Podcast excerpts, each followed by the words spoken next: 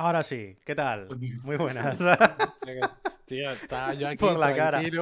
disfrutando de la canción. Madre mía, qué susto, macho. De verdad, Ahí ¿eh? está, ahí está. Hombre, es que esto es lo que mola. Hostia. Así por la cara. ¡Ey! ¿Qué pasa? Y ya me he cagado, tío. Los que se directo. estaban. Sí, sí, sí. Los que se estaban sobando esperando con la cancioncilla. Ya, Ahí lo lleváis, ahí lo lleváis. A ver, nadie, se puede, nadie se puede sobar escuchando terrible de vaso. Ya, Uf. pero bueno, yo qué sé, Eh, cinco y media, igual hay gente que llega de clase, ha comido fuerte, ya empieza a hacer frío, le han hecho un puchero, un cocido y claro. Nadie- helado fuerte, además- ¿sabes? Nadie se puede quejar del grupo que hemos escogido como banda sonora oficial de esta nueva andadura de Turnhill Retro. Joder, aquí andadura ya. Esto Tacho parece... Anda. Tacho Andadura W, más, Tacho W Undisputed, un podcast que existe. O sea, existe, Ojo, ¿eh? un No se podcast quejar, ¿eh? que se ha formado, o sea, la barrita de cargando ha llegado al 100%. ¿eh? Está, está, existe. Ya. Lo- está aquí, lo podéis ver.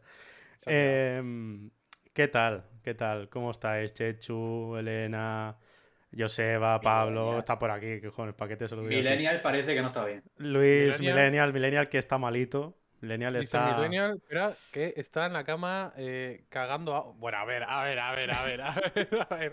Eso no se llama cagar. Tío, pues yo también llevo un par de días fatal. No cagando agua, pero fatal también, ¿sabes? O sea, Ay. que- Interesante tema para comenzar este directo. Sí, verdad, sí, sí, sí. No sé por qué no lo he puesto en el título, o sea, yo creo que habría que ponerlo. Eh, so- yo creo que. eh, pero bueno, a ver. No, pero yo sí que hubiera puesto. sí que hubiera puesto Survivor Series cagando agua. O sea, cagando ese, agua. ese es bueno, ¿eh? La verdad es que bueno. Survivor, Survivor Series va a dar mucho de qué hablar, pero nu- nunca positivamente. Es como que WWE últimamente No, todo lo que... hace mucho tiempo. No que se puede hablar nada positivo de. Es que no, no, no. Hoy hecho, toca. Hoy voy a dar mis sensaciones del último SmackDown. Y es que no me Oh. reconozco, no me reconozco. Es No- no sé qué me posible. pasa. Es, es lo que decía en, el, en, en Twitter antes. O sea, hoy toca edronearnt. O sea, Sí, sí. todo lo que no es Edronear. Todo lo contrario, Exacto. exactamente. Pero Tampoco bueno. me vais a ver diciendo que la Elite es la mejor empresa, pero bueno, oye, mira. Que disfruté más de. Rampage que de SmackDown, habla muy mal de WWE. ¿eh? Se me acaba de congelar la cámara, ¿puede ser? Ahí está, sí, sí, correcto. Bueno, pero si quieres te quedas así, ya está. Si total, Ay, disimulas, ay. ¿sabes? Como que- Vale, vale. Perfecto, perfecto. Ah, pues, ¿qué tal vosotros, Pablo, Nico? Nico ya ha dicho un poco que estaba Bueno. malito, un poco, solo. Bien, hoy he ido a clase por en un año y medio. Ah, bien, bien, bien. Pero, bueno, pero no, o sea, ir físicamente, ver, ¿te refieres? ver, ver, presencialmente. Claro, claro. Vale, o He sea, ido por primera vez lo que es mi persona sí, sí, sí. viajar hacia lo que viene siendo la, la clase como tal. Pero eso, Oye, pues eso, eso es bueno. De vez en cuando es bueno, es interesante ir a de clase, vez en cuando es bueno salir de, de aquí, ¿no? Eh, socializar. Aire, aire, ¿no? Claro, A hablar ver. con gente, en fin. Siempre, siempre está a ver ser CM en otros sitios. O sea, Claro. A ver, pero siempre lo justo y limitado. O sea, a mí también hay días No, no, que digo, a ver. "Hostia, me apetece salir, pero salgo 10 minutos y ya quiero volver a casa, la Y ya claro, claro. ya ves. Eh, hay, hay- hay límites para todo en esta Sí, vida. sí, sí, sí. Eso, de, eso de estar de fiesta y de No, viernes no. a domingo, no, no, ya. Yo ya estoy retirado de eso. Eso ya no, no da, ¿eh? Estamos en, en otro rollo. Estoy retirado.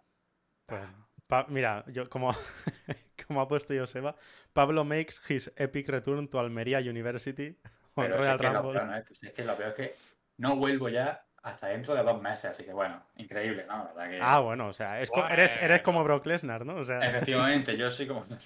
Eres como mi novia que va a clase a, Literalmente, ¿eh? a, a- a vaya. Lesnar se fue en marzo también, sí. o por ahí, o en abril, y, y ha vuelto pues ahora, como yo. Oye, hablando de la Almería, ¿cómo es esto de que el Turkey, el que lleva W Arabia, ha hecho una película? ¿Ha escrito una película? Ojo. ¿Es una película Oye, de qué? Pero no visteis eh, el Instagram de Messi. Aquí súper out of context todo esto, ¿eh? Que Pero, veo ¿qué? ayer, entro, entro a Instagram, veo el perfil de Messi y de pronto le está dando las felicidades al Turkey por Ah. haber escrito una película. Escrito una película. O sea, ha hecho el guion. No sé, no entiendo nada. Lo mismo es que lo ha fichado también para... Lo mismo lo ha fichado para la Almería. O para WWE en Arabia. Ojo, lo que a lo Claro, mejor sale Messi ahí. No sé, lo del ¿Quién Turkey sabe? este. Que tú lo ves ahí un plan, un tipo de negocios y lo mismo te escribe películas súper emotivas y dramáticas. Yo desde aquí, Ahí, desde aquí, desde mi desconocimiento de la Almería y del fútbol en general, eh, voy, a, voy a pedir encarecidamente al señor que lleva lo de, lo de la Almería y, y Crown Jewel y tal, que por favor Walter gane un torneo en el próximo show de Arabia, el, to- el trofeo lo entregue Messi y a los dos meses echen a Walter. Te voy, a dar, te voy a dar un spoiler sobre Walter. No va a llegar ni a eso. Va a debutar. Y al mes, mes y medio me informan, ojo, repito, me informan en exclusiva aquí, Mm, en Touch W Undisputed, que Walter, eh, nada, toma por culo. Si es que W es un territorio puede, ser, puede ser que Walter, si va al main roster, lo primero que va a hacer es una storyline contra Rey Misterio diciéndole que es muy bajito y muy mayor. Sí, sí, sí. Lo primero que va a hacer cuando llegue al main roster es ver eh, qué empresa le queda más o menos más cerca Exacto. para cuando lo despidan. decir, oye, pues mira, yo creo que ya se. Él va a llegar a Estados Unidos y se va a buscar una residencia en Jacksonville.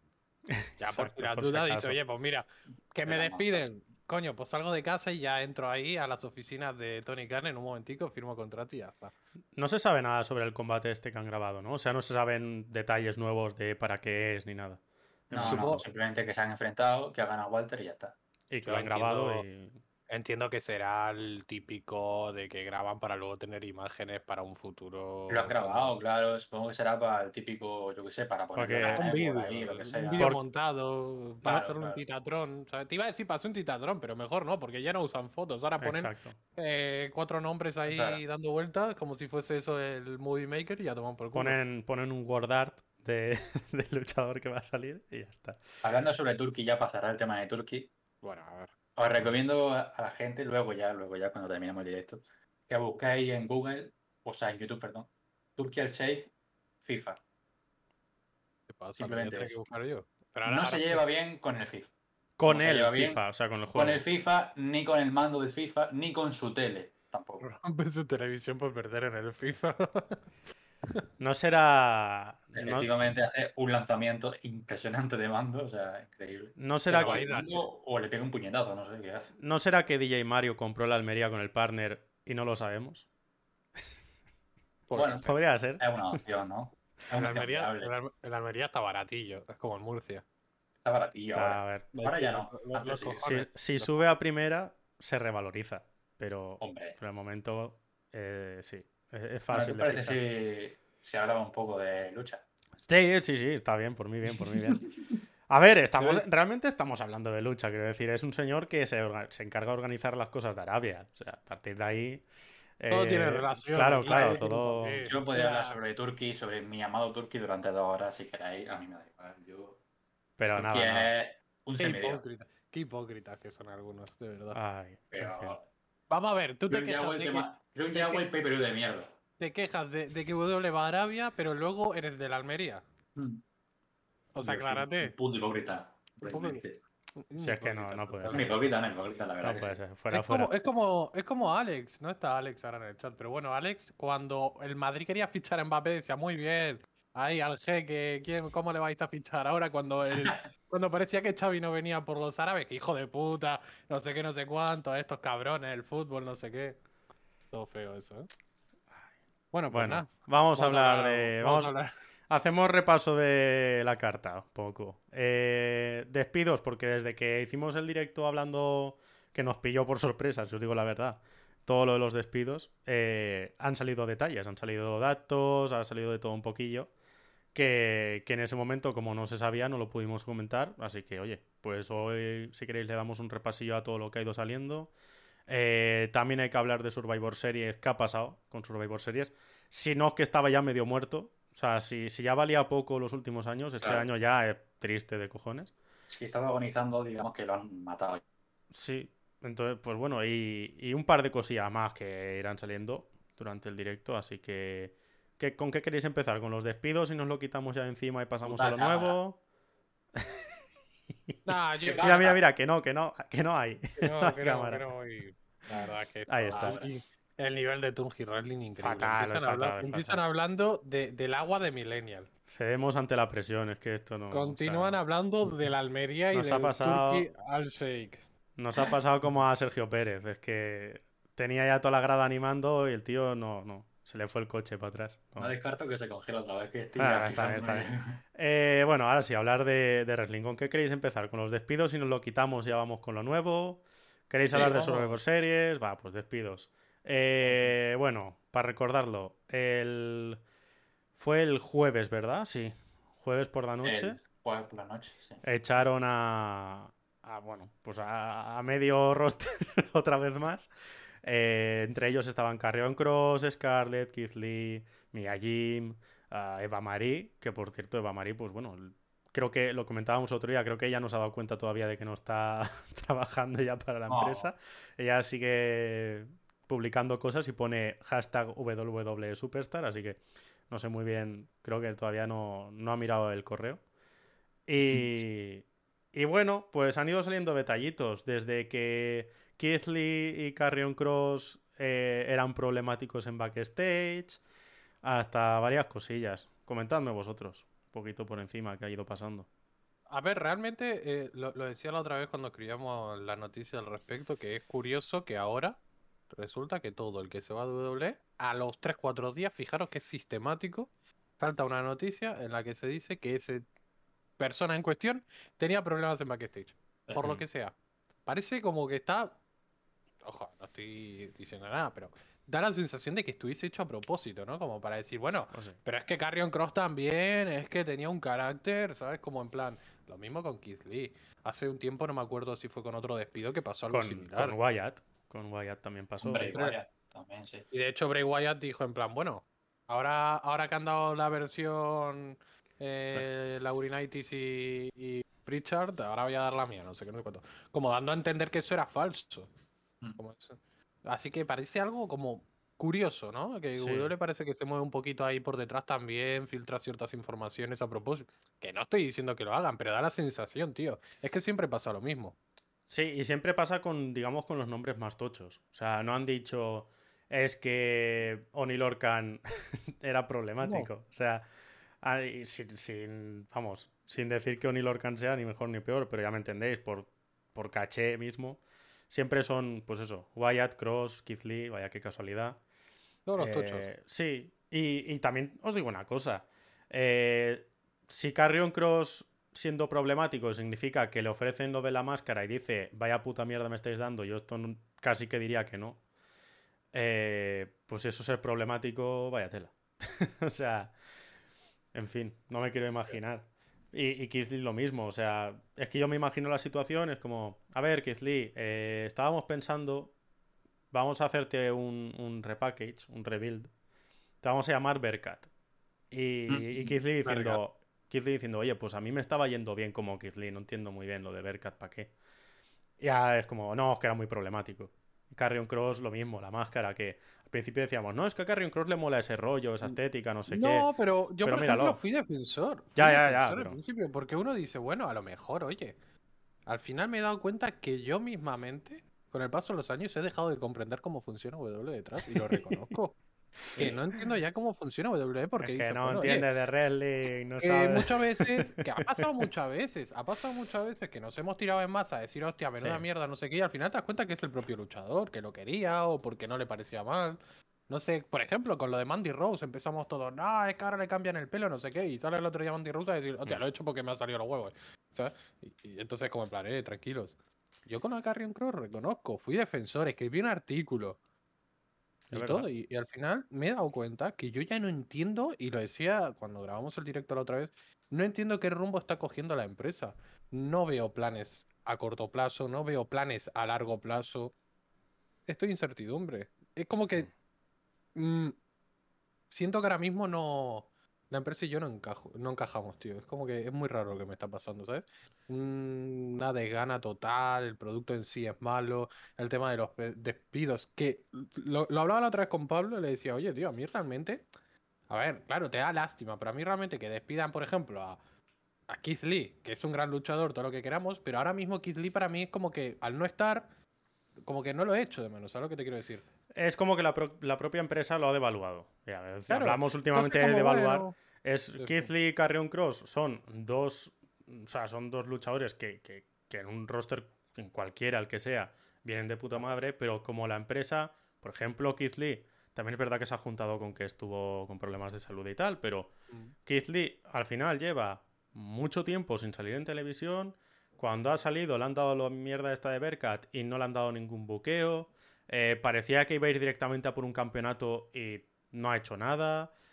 Entonces, al final es como que el, luchador, no el luchador, sino. Porque él sigue siendo buen luchador y demás. Pero como que el, el personaje o el prestigio de Keith Lee, pues ha caído. Ha caído en picado. Y Carrion Cross igual. Carrion Cross en NXT parecía una máquina, pero ahora mismo, pues Carrion Cross es un chiste. Y es la propia empresa la que se ha encargado de que sea un chiste. Ahora es trabajo de Tony Khan ficharlo y, que ya no sea un chiste. Pero ahí está lo que yo quiero decir, que ya no es una cuestión de que a mí Keith Lee, por ejemplo, no me interesase como tal. Pero ahora, por ejemplo, despiden a Keith Lee y me genera indiferencia. ¿Por qué? Porque no es, ya no venía, ya venía de no hacer nada. Claro. Entonces, no es en plan, uy, qué cagada, no sé qué.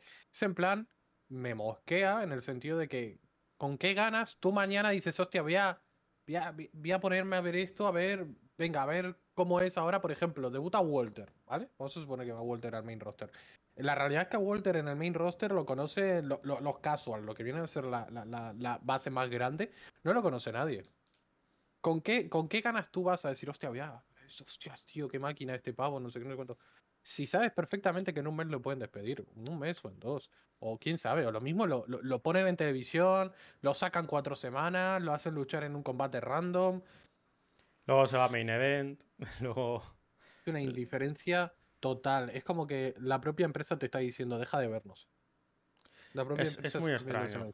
Es muy extraño porque. no, no hay nada a día de hoy que diga, mira, me apetece ver Raw o ver, No. o ver el No. O sea, no hay nada que me motive a verlo realmente. O sea, antes pues sí, pues tenía sus casillas. Pero es que ahora realmente llega un viernes y digo, es que tengo que ver el show porque me toca verlo, no por otro motivo. O sea, no es que di- diga, joder, qué ganas tengo, ¿no? Y, y es que Yo ahora y mismo, eso no viene de ahora, ¿eh? Viene de hace ya, te diría que cuatro o cinco meses perfectamente. yo, Perfectamente. yo ahora mismo, si no tuviese, si no tuviese el- la web, obviamente, yo creo que lo seguiría siguiendo por al final es una rutina, lo que decía la otra vez. Sí. Pero como que ya no está. No, ¿Sabes lo que te quiero decir? Lo tendría ahí de fondo mientras hago otras cosas. ¿sabes? En plan, bueno, sí. Ah, bueno, Sí. ah, que ha luchado Roman Reigns por undécima vez contra. Tal, bueno, pues muy bien, ¿sabes? Como que no. No te motivan y la propia empresa no para de poner pegas, no para de poner pegas, no para de poner pegas. No entiendo el rumbo que van. Yo creo que ellos se piensan que son autosuficientes, que, que no pasa nada, que con All Elite nada les afecta, que el resto de empresas de wrestling no existen, que pueden despedir a quien les salga de los huevos. De hecho, una cosa relacionada con lo que estamos hablando es que el despido de Nia Jax supuestamente fue un mensaje para el roster. En plan de, eh, aquí nadie es imprescindible, porque al final lo decíamos, Nia Jax sorprende que la hayan despedido. Sí. Sí, a Nia Jax, sí. Y eso Por no, encima o sea, del resto, ese, ese mensaje no caló cuando echaron a Bray Wyatt, cuando echaron a Braun Strowman, cuando echaron, yo qué sé. De verdad tienen que echar también a. ¿eh? Pero si, si la gente, la gente probablemente se quiera ir. Sé que al final la gente probablemente se quiera ir. Es que la- si los luchadores- por el dinero, Ya. la gente estaría fuera, yo creo. O sea, O sea, es que mucha 100%. gente, mucha gente lo que ha dicho era eso. Me acuerdo que, a ver, Gran Metalik no lo dijo tirando mierda a la empresa, pero me acuerdo que dijo algo así también, de mira, o incluso Lince Dorado creo que fue, o no recuerdo ahora mismo, creo que era Gran, Gran Metalik, que decía eso, dice, a ver, pues yo en la empresa, por lo menos, he, o sea, he estado un tiempo, he estado unos años, he podido ganar un dinero. Y, y ese dinero lo he podido ahorrar para mantener a mi familia, para tener una buena vida. Y ya está. Y Lince Dorado lo mismo, dijo, yo ya llevaba un par de años que, que yo pues estaba un poco cumpli- o sea, cumpliendo y dando mi mejor versión, pero ya un poco al tanto de que en cualquier momento pues me podían perfectamente echar y ya está. Es que eres consciente en todo momento de eso. Ahora también te digo, es perfectamente lícito. Yo al final, dices, estás una empresa, al final, coño, pues, quieres ganar tu dinero, si te viene bien, pues bien. Que al final es lo que hacen todos los trabajadores promedio de este país, digamos, ¿no? Intentar sobrevivir Pues sí. en, en lo que están. Pero bueno, por es saluda a Alex, que justo antes Buenas, hablábamos de. Alex. ¿Qué pasa, Alex? Pues e- es eso, o sea, yo la al final yo creo que los propios luchadores les habrá, o sea, si, es- si eso se supone que es un aviso, los propios luchadores habrán dicho, no, si yo ya sé que yo no es que yo sea imprescindible, es que el producto es una mierda y, y nadie, o sea, nadie es imprescindible porque es que no, no hay nadie a quien queráis escoger para salvar esto. Que ese- No, ese es el problema. O sea, no. Es la propia empresa. El otro día lo estábamos también comentando. Que si os fijáis. eh, y volvemos. Quizá es en parte nostalgia, pero tampoco quiero tirar por ahí. Pero te vas a 2007, 2008. Y en el, en el top. Por un lado tienes a Taker, tienes a Michaels. Vale. Son gente ya que en ese momento ya era más veterana. Pero por otro lado tienes a Sina, tienes a Orton, tienes a Batista, tienes a Rey Misterio, tienes a un montón de gente que está cada 2x3 ahí arriba y que le están dando cosas relevantes, storylines relevantes. Le están dando algo que hacer, que no sea ir a la deriva. Y ahora, eh, desde la. prácticamente desde la era PG hasta, hasta el día de hoy, es que no. O sea, quizá el único luchador que digas es. va a pasar a la historia es Roman. O sea, el único que ha tenido un buqueo constante, siempre ha estado en algo importante, ya sea de título de por medio o no, es Roman. Que ha estado con The Shield, luego al seguir de The Shield ha estado también con todo lo de Lesnar años y años, título, la rivalidad con Triple H, lo de League of Nations, ha estado en todo. Luego con el título de Estados Unidos. Pero, ¿y el resto?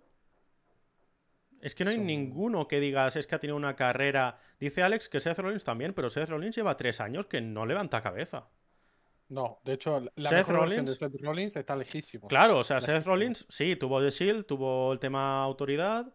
y, y luego, pues bueno, eh, el, el gimmick este así más de, de currante, cuando estuvo peleando por el Intercontinental, luego ganó el Mundial. Y gracias. O sea, a partir de ahí, incluso ahí ya era un poquito depender de, mira, es que soy un tío que trabaja duro. Pero no había más personaje. No había más storylines, no había nada. Y, y desde que perdió el, el mundial, el reinado famoso que todo el mundo odió cuando hizo pareja con Becky Lynch y demás, desde entonces no ha levantado cabeza. Y eso que fue 2018, No, un poco más. 2019, ¿no? 2018, 19. Después de WrestleMania 35, 2019, Claro. ¿no? Sí. No ha hecho ya nada más. O sea, lo veo en el ostracismo El- absoluto. Y mira que me gusta Seth Rollins, pero es que no ha hecho ya nada. A ver, sí que estoy de acuerdo con lo que dice Alex, que bueno, se ha, se ha- se ha conseguido mantener relevante y siempre lo puedes poner a luchar por un campeonato mundial que es creíble, está claro. Pero está lejos de su mejor versión, es lo que queremos decir. Y- Y que si, si un tipo tan A ver. grande e importante como es Rollins está lejos de su mejor versión, imagínate los que no son importantes. Pero-. Pero yo también os digo una cosa. eh, Seth Rollins habrá estado en rivalidades, pero la rivalidad con Rey Mysterio, por ejemplo, a mí me parece una pérdida de tiempo. O sea, empezó bien, empezó relativamente bien, pero luego se, ve- se fue a la mierda y encima estiraron prácticamente medio año con la misma storyline sin saber ya ni qué estaba pasando. Entonces, a mí, pues, a ver, sí, están haciendo cosas con él, pero cosas con lógica. O sea, no me refiero a hacer. No me refiero a buquearlo, ni al trato, ni a nada por el estilo. Me refiero a. dedicarle tiempo. O sea, a saber muy bien qué es lo que quieren hacer con él y a dónde quieren llegar con él. Que con Roman parece que lo tienen muy claro. O sea, con Roman parece que en todo momento tienen muy claro cuándo quieren que vuelva, cuándo quieren que gane un título, cuándo quieren que sea ahora, por ejemplo, Hill. Eh, tienen todo súper clarísimo. Y como que van a saco con Roman, parece que cada semana le dediquen, si tienen tres horas para buquear el show, parece que le dediquen dos horas y media a lo que van a hacer con Roman. Y luego, lo demás, de el resto del show es media horita de, bueno, ya este contra este, este contra este. Ya está. Yo Entonces, os juro que siento que el tema de Roman lo lleva Vince de verdad. O sea, en plan, lo hace todo tal cual él quiere, que no está mal. Pero el resto como que lo deja tercero y es como que en plan, bueno, sí. Bueno, está bien. Vale, sí, sí. Como que no le importa tanto, ¿sabes? Lo tiene ahí, lo lleva a Pritchard, lo lleva a toda esta gente así como en plan, sí, bueno, haz, haz lo que quiere. Como que le da igual, él está en lo suyo, ¿sabes? yo es lo que os digo, ¿no? O sea, sé que ahora mismo pues por- podemos pensar que Drew es un tío top, podemos pensar que... Pero es gente que no... No le están... O sea, no, no se siente gente importante, imprescindible en la empresa. Que digas, este tío de aquí 20 años nos vamos a acordar todos de él como que era eh, un super top. No. O sea, sí, ahora puede ganar el mundial, lo que queráis, pero a mí Drew McIntyre no me transmite ese- esa sensación de grandeza que, por ejemplo, Roman, pues sí. Me guste más o me guste menos el buqueo que tiene, pero ya os digo, da la sensación de que la empresa quiere invertir en él. Y aunque Es contásemos a Rollins, son dos personas.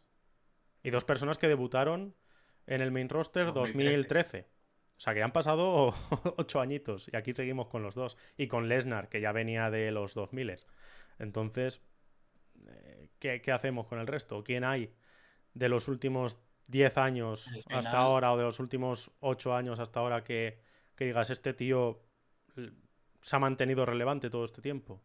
Al final, los que han debutado en los últimos 3, 4 años, incluso hablo de un año o dos años, que se- se- supuestamente eran como los siguientes, ¿no? Eran las siguientes figuras relevantes. Keith Lee, Karen Cross, todos están fuera.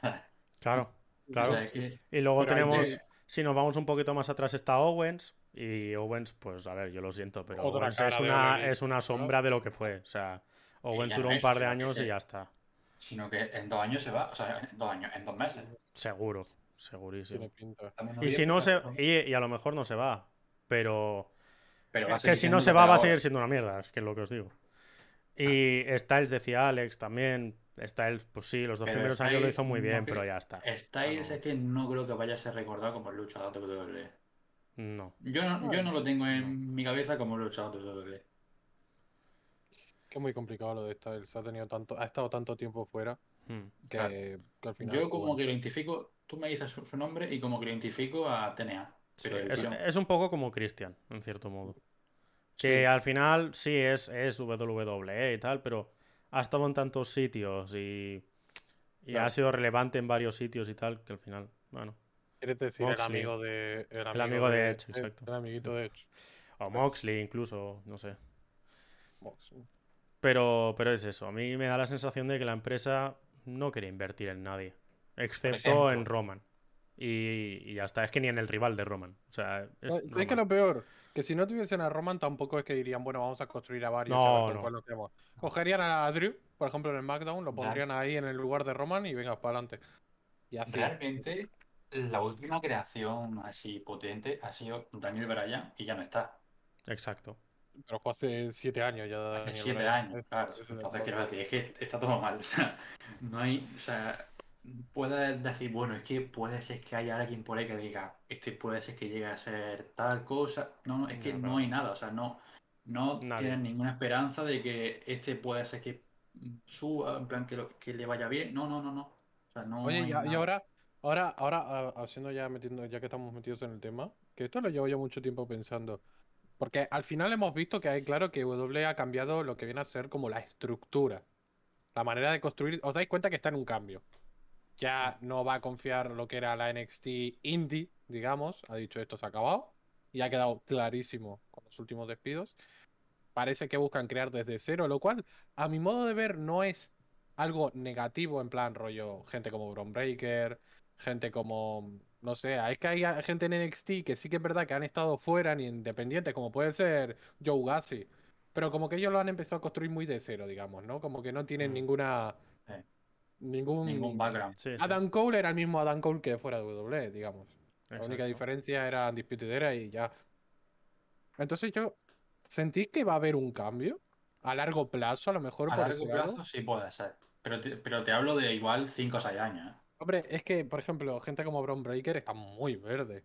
Es que en NXT pero- ahora mismo están todos muy verdes. Pero es que, por ejemplo, luego suben gente de NXT que su- supuestamente está hecha, Kid Lee, yo qué sé, Andrade. pero, pero quiero marcar una diferencia Pero- entre toda esa gente y los que hay ahora.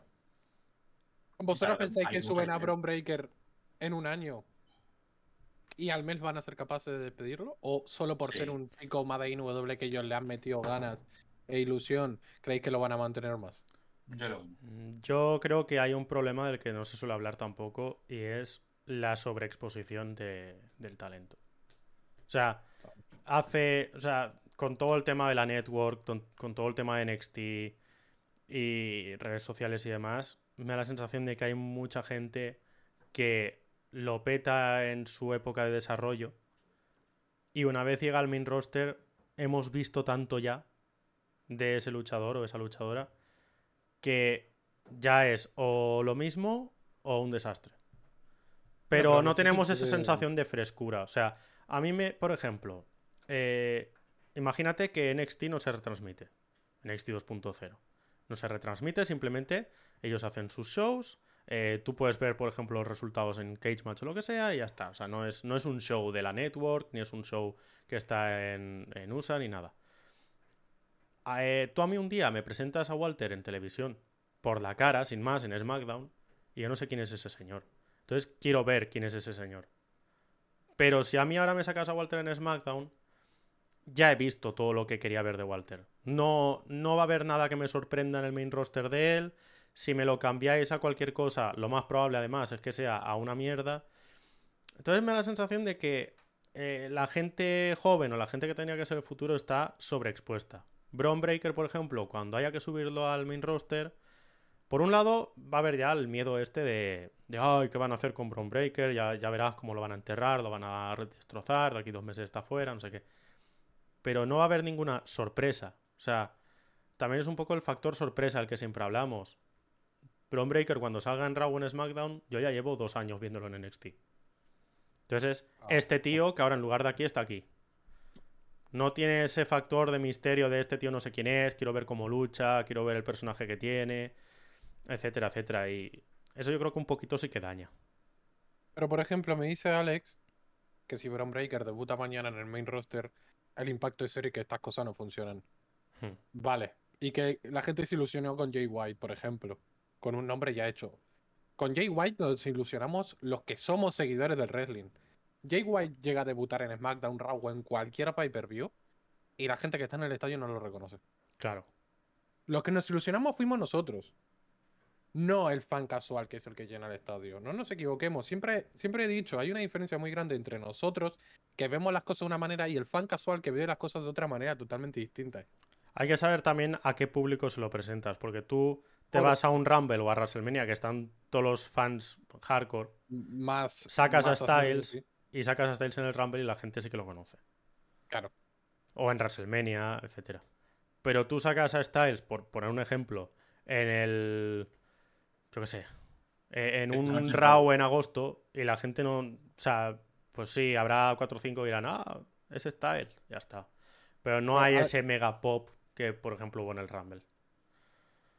Además, pero lo- también lo que, lo que intento decir con todo esto es que, vale, sí, la gente se ilusionó con Jay White, también se ilusionaron con Carrion Cross, ¿eh?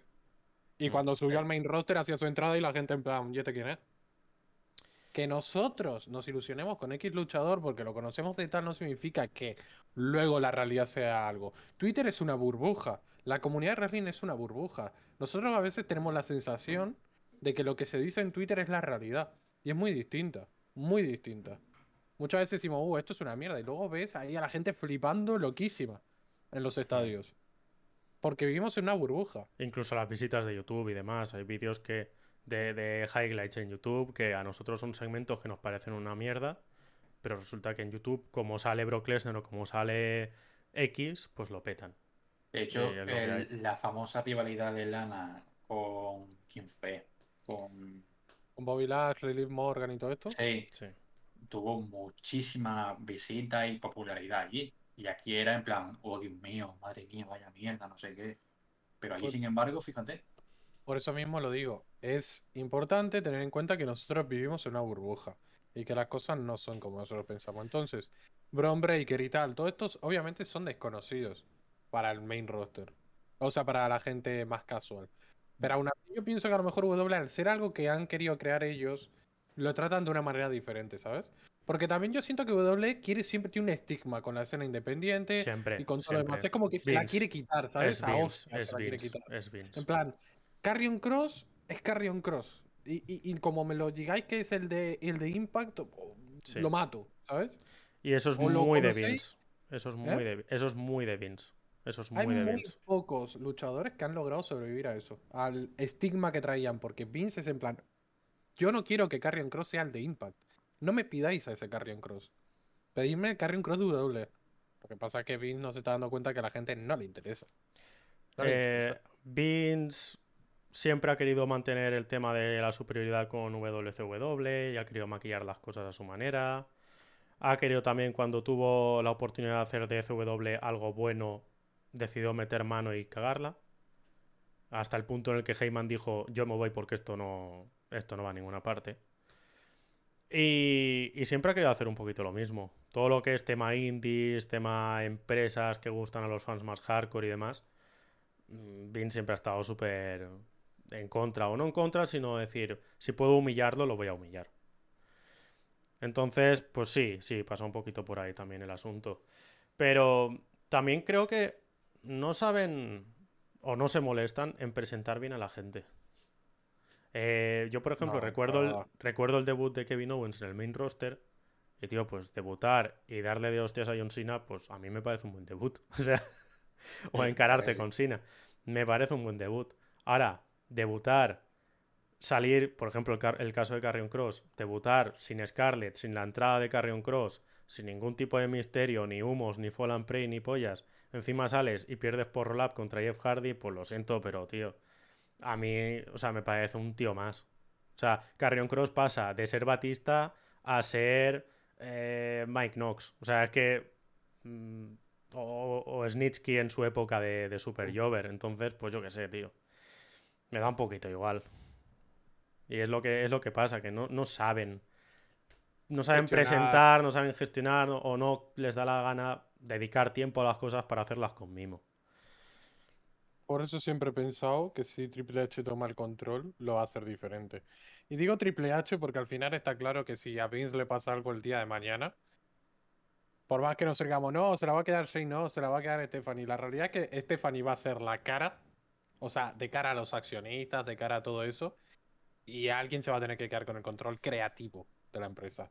Y ahí supongo que se repartirán un poquito entre Shane, Triple H, o, o ver qué quieren los accionistas también, porque todos van a intentar pillar atajo por todos lados. Puede ser, puede ser que el próximo manager general eh, sea Mickey Mouse también. Depende de si venden a. Disney o no. O sea, un hablando, hablando del tema de los despidos y todo esto, ¿sabéis qué me ha sorprendido mucho?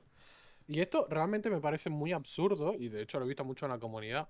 De- tengo pensado incluso sacar un artículo al respecto. Gente culpando a Triple H. Ah, bueno, Bueno, sí, sí, sí, sí. Vale, vale, vale. Pero me parece. Los argumentos que se dan es que no, es que NXT generaba pérdidas. Es que NXT eh, no sé qué de las indies. NXT no sé cuánto. Y la gente decía, no, es que la culpa es de Triple H. Y la pregunta está: ¿la, la empresa de quién es? ¿De Triple H o de Vince McMahon? Porque es que no entiendo a la gente. De hecho, en la web muchos han comentado, no, es que Triple H, las pérdidas de NXT 50 millones en 5 o 6 años. Dios, pues Vince lo permitió. Vince lo permitió. Y el que no supo sacarle ventaja a ese NXT construido fue él. Porque si os fijáis todos, hasta hace unos días se hablaba, cuando NXT aparece en SmackDown, estaba todo el mundo que no cagaba con NXT. Sí. Es decir, ese NXT llegó a su punto más alto, que fue cuando apareció en el main roster. Y cuando le dijo, no, no, no, no, no, no, no, esto del main roster no, para abajo, fue cuando NXT se devaluó. Mira, es una palabra de moda, devaluarse, ¿eh?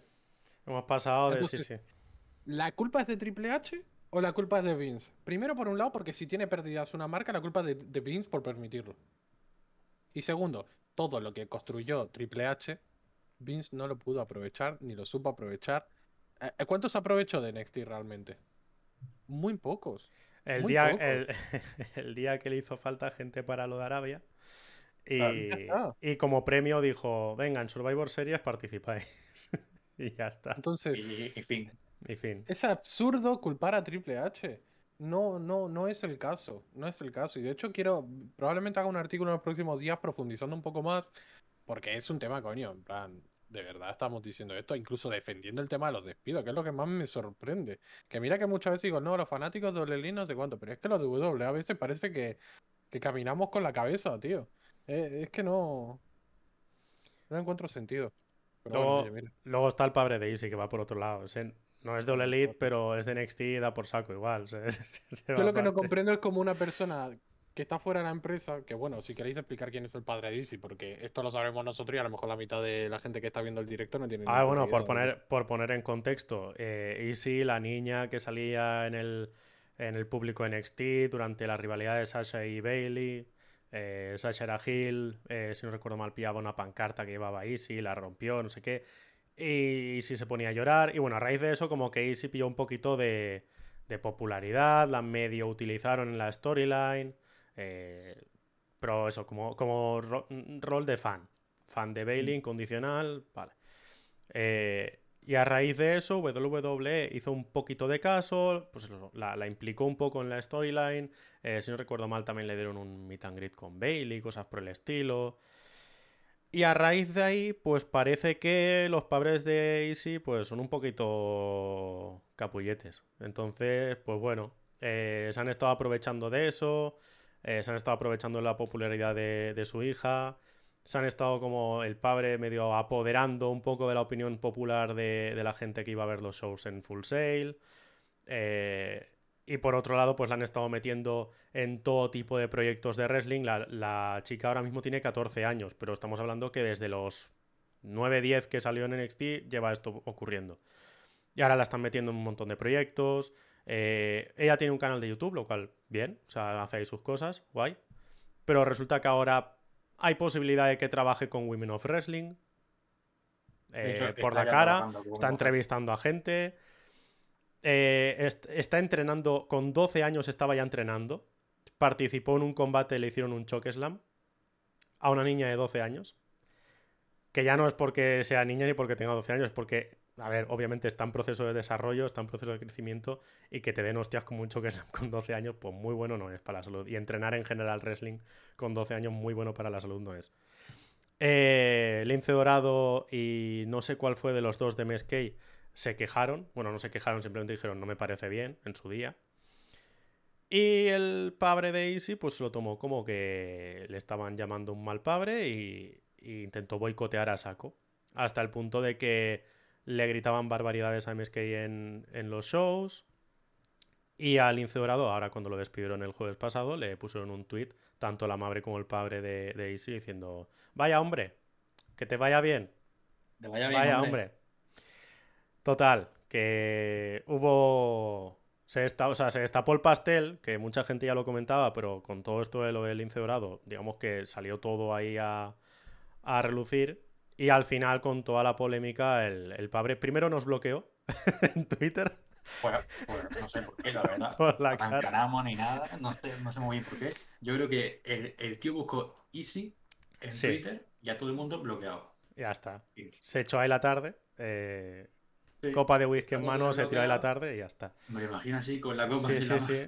Plan, otro, otro gilipollas, bloquear. ¿sabes? Y- y al Eh, final no, vio que era mucha faena y simplemente se borró la cuenta o se la, no sé, Sí, sí, la sí. suspendió la cuenta o lo que sea. Ese es el contexto. Eh, entonces, pues eso, que sí, que están todo tipo de fans, luego están los fans de NXT que son más tóxicos que la madre que concretamente el, el padre de, de esta chica. Lo que no entiendo es cómo alguien tan irrelevante puede tener tanta influencia, ¿sabes? Porque yo Bueno, imagino que el tío irá poco a poco pues, comiendo De guay, la, sí. la cabeza a la gente allí, yo qué sé. Son Medio, medio gente que van influencer. todas las semanas prácticamente allí a, Claro. a ver el show.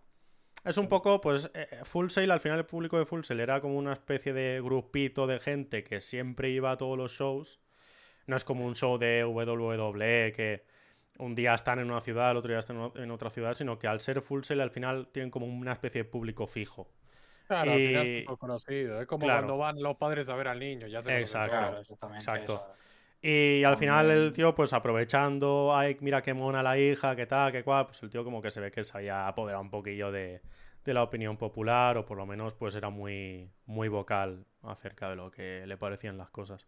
También hay que decir que, que- que, bueno, es que también he leído mucho por ahí, mucho insulto a, a la niña. Y la niña Sí. no, no tiene No. culpa de nada. La, la niña es que tiene unos, unos padres que son dos payasos, pero ella pues hace lo que quiere, ella hace sus cosas, que no hace daño a nadie y punto. De hecho, me parece hasta bien que lo haga. Si lo quiere hacer, que lo haga, pues sus, sus cosas, sus lo- entrevistas. Es lo que decía, estaba viendo que, que Tomás y subió el otro día un vídeo para Hot comentando un poquito también el asunto y, y decía eso también, y yo estoy de acuerdo, que al final que Easy se quiera dedicar a tener un canal de YouTube, que se quiera dedicar al wrestling, a luchar, que se quiera dedicar a, a trabajar para una empresa, bien, pero con 14 años pues no, con 12, 14 años la verdad es que no. No, la verdad que es una O sea, Ya, que ella quiera hacer lo que le dé la gana, guay. O sea, que, que ella quiere dedicarse a eso y ve posibilidad de ello, perfecto. Que lo intente y, y ojalá salga bien. Pero con 12 años y más por prioridad de los padres de aprovechar esa fama y de sacarle partido que, que por propia iniciativa, pues, y, y a esa edad tan temprana, pues oye, pues no, cuenta que no está. Easy estará, pues, por cosillas estará cobrando cosas, seguro que está cobrando. Está trabajando, está trabajando para está empresas. trabajando al final, claro. Con Y 14 sus años, padres, tío. yo- Pues, sus padres pues no son tontos y sus padres pues le están sacando Pues ya por lo está. que puedan, claro. Como la Greta Thunberg, tío, la están explotando. los Y la pobre Easy dirá, coño, son mis padres. Es que, claro. Claro, es complicado. O sea, para lo peor, de hecho, lo más complicado es para ella. De todo lo que esté pasando ahora mismo, pues la chavala estará ahora mismo rayadísima. Pero, pero joder, es que es eso. Es que es eso. Y no sé. Eh, sí, yo, yo con culpa- 14 años estaba jugando al SmackDown vs. Raw como un puto loco y ya está. O sea, no. Sí. Y creo que es lo normal. O sea, eh, no soy quien para decir lo normal así a la ligera, pero joder, eh, pensad vosotros con 14 años donde estabais, ¿sabes? O sea, Yo lo que no veo normal es lo de entrenar. El resto, bueno, pues, si te gusta. pero, pues tra- vale, pero lo de trabajar entrenar- para una empresa. Pero depende también de qué responsabilidades tengas. Si tienes una. A ver, una- lo, lo que está claro es que cuando nosotros teníamos 14 años, el mundo iba muy diferente a como es ahora. También os digo. Hostia, pero son 14 Sí, años, tío. Le faltan diferente. todavía. En España le quedarían todavía 4 años para ser mayor de edad. Vale, pero Es lo que... que- quiero decir, vivimos en una época muy distinta. ¿Cuántos chavales hay ahí de 14 años retransmitiendo en Twitch todos los días? Muchísimo. ¿Cuántos chavales de Muchos. 14 años hay que son los mejores del mundo en algunos videojuegos? Es que vivimos, La gran mayoría. Vivimos en otra sociedad. Es que Vivimos en una mismo. sociedad. Vivimos en una sociedad que ya no es lo mismo que cuando nosotros teníamos 14 años. Si es que, además parece pronto, pero es que yo tenía 14 años hace 10. O sea, es que es hace mucho. Yo también, yo también. Imagínate, es que era 2011 cuando yo tenía 14 años. Estaba Punk por ahí dando la pipe. Eh, Estaba Punk, eh, exactamente, dando la pipe. Imagínate si han pasado años, coño. Pues si, si no existían inter... Tener 10 megas en casa era la hostia, imagínate cómo evolucionó el mundo. Y ahora Sí, te llega un pero- giga a casa. No sé, yo. Lo de trabajar en una empresa, yo lo que te digo, yo depende de la responsabilidad que tenga también. O sea, no- Eso, es, eso a nosotros yo creo que no, no- nos tiene que dar igual. Yo lo que quiero decir es lo que está feo realmente todo, todo esto es que los padres intenten presionar y cosas así cuando son unos que no pintan nada, ¿sabes? no, no, son porque además- estás perjudicando a una persona que está trabajando, como pueden ser eh, Nash Carter y Wesley, ¿sabes? O sea, ahí está lo absurdo del tema. Y, y lo que a mí realmente me preocupa, que la niña esté trabajando, que está haciendo eso, pues tío, problema de la familia. Problema Es de la más, es contexto que otra cosa, pero sí, sí. A ver, lo de entrenar también, que decía Alex, que si hay seguridad y tal. A ver, el problema de entrenar, y que está demostrado, eh, es que entrenar. O sea, es que entrenar no es ir al gimnasio, entrenar es. O sea, el wrestling es el wrestling, y las hostias te las llevas, y el. En, en época de crecimiento de una persona que se está desarrollando el cuerpo de una persona, huesos, articulaciones y demás, está demostradísimo que si tú te das esa caña con, en, esa, en ese momento clave, luego hay- ha habido mucha gente que ha entrenado a esas edades y luego ha tenido mil y un problemas en su carrera de articulaciones, de huesos y demás, por eso. Es como si... eh, es que piensa que, que el wrestling no es como el fútbol o baloncesto, que cuando tú estás en categorías infantiles tiene una intensidad el deporte y luego cuando llegas con 20 tacos a, a jugar al mismo deporte tiene otro rollo. Sino que el wrestling, el golpe te lo llevas igual con 12 años que con 20. No te caes ni más ni menos. Entonces Claro. es, es como si metes a alguien eso, a, a- a pegarse a, a UFC con 12 años. Dices, pues igual no es buen momento, ¿sabes? Igual no. No sé. Es, Pero bueno, ese, es polémico, es- por lo menos es polémico. Sí, sí, sí. Y eso es algo que pasa en Twitter, realmente es lo que decimos. Eso lo quitas de Twitter y la gente no tiene ni puta idea. Hmm. Pero es curioso cómo al final hay gente también ahí que es, es como los padres cuando van a ver el partido de los hijos y están ahí presionando al entrenador constantemente. Sí, es como cuando siempre sacan lo típico del típico partido de niños que se lía porque el padre empieza a decirle no sé qué al árbitro y baja y le pega y todo el rollo. Mm. Pues es el mismo Eso, caso. eso pasa mucho en España, ¿eh? Pasa Sí, sí, mucho sí, en. España. Es, es- propio de España. es el mismo caso, prácticamente. O sea, por lo menos el, el mismo perfil de, de persona, sí. Yo voy Pero a hacer bueno. mi voy a hacer mi pausa rutinaria. Ya sabéis que en todos los Bien, bien, podcasts que grabamos hay una pausa para mí. Yo os dejo ahí hablando. Vale, vale, vale. Es que si te bebes medio litro en cuestión de 50 minutos, pues requ- requiere un Hay mantenimiento. que, sí. Requiere Eh, mantenimiento. cambio de neumáticos. Cambio de neumáticos. Vale, vale. Bueno, pues mientras el Checo Pérez cambia a neumáticos de, de lluvia. eh, Ahora es momento de criticar. Ahora exacto, momento- exacto. A ver, Webmaster, la verdad es que Webmaster. No, Sí, ya cansamos. No, pero no sé. Eh, por cierto, eh, ay, algo quería comentar, tío, y no me acuerdo. No iba. Ah, sí, Tony Khan, eh, que había dicho algo de que le estaba echando el ojo a algunos despidos y todo eso. Pablo, sí, a ver. Comenta. Tú que eres Comenta. más. Estás más pendiente que yo de lo que dice Tony Khan exactamente y de, y de cómo se mueve el Elite. ¿Cómo ves eso? ¿Y por qué A se ver. refiere a Keith Lee y a Carrion Cross y nadie más? ¿Y, y por qué lo va a fichar de aquí a tres meses? Por, Exacto. por algún motivo. ¿Por, por qué, por qué en Revolution va a ganar Keith Lee una especie de Battle Royale para ser contendiente? ¿Por qué Keith Lee se va a convertir de repente en un Joker? ¿Por qué? ¿Por qué motivo? Bueno, a ver. Yo es que sigo teniendo claro, o sea, no claro, pero es como que no acabo de estar convencido del todo de que gente como Carrion Cross vaya a acabar en Elite. Keith Lee sí que lo tengo bastante más claro. Sí. Keith Eh, Lee sí. Es que Keith Lee. Es lo que. No sé si lo dijimos el jueves, pero eso, que Keith Lee como que. Uy, Pablo. Ahí está. Keith Lee, la opinión popular, digamos, de los fans, ya no de All Elite, sino en general, es unánimemente positiva. Hmm. Carrion Cross Sí, sí. sí que es verdad que hay cierta división. Entre gente que dice que es el puto como- amo y gente que dice este tío es un paquete.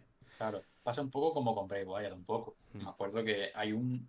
Con Bray Wyatt es como que no acaban tampoco como de aceptarlo en, en All Elite Sí. porque no sé muy bien por qué, supongo que porque a nivel in-ring no es que sea la panacea. la Pero verdad. con, con Bray Wyatt pasa distinto que con Carrion, ¿eh? O sea, con Carrion Cross es como, este tío es un mierdas.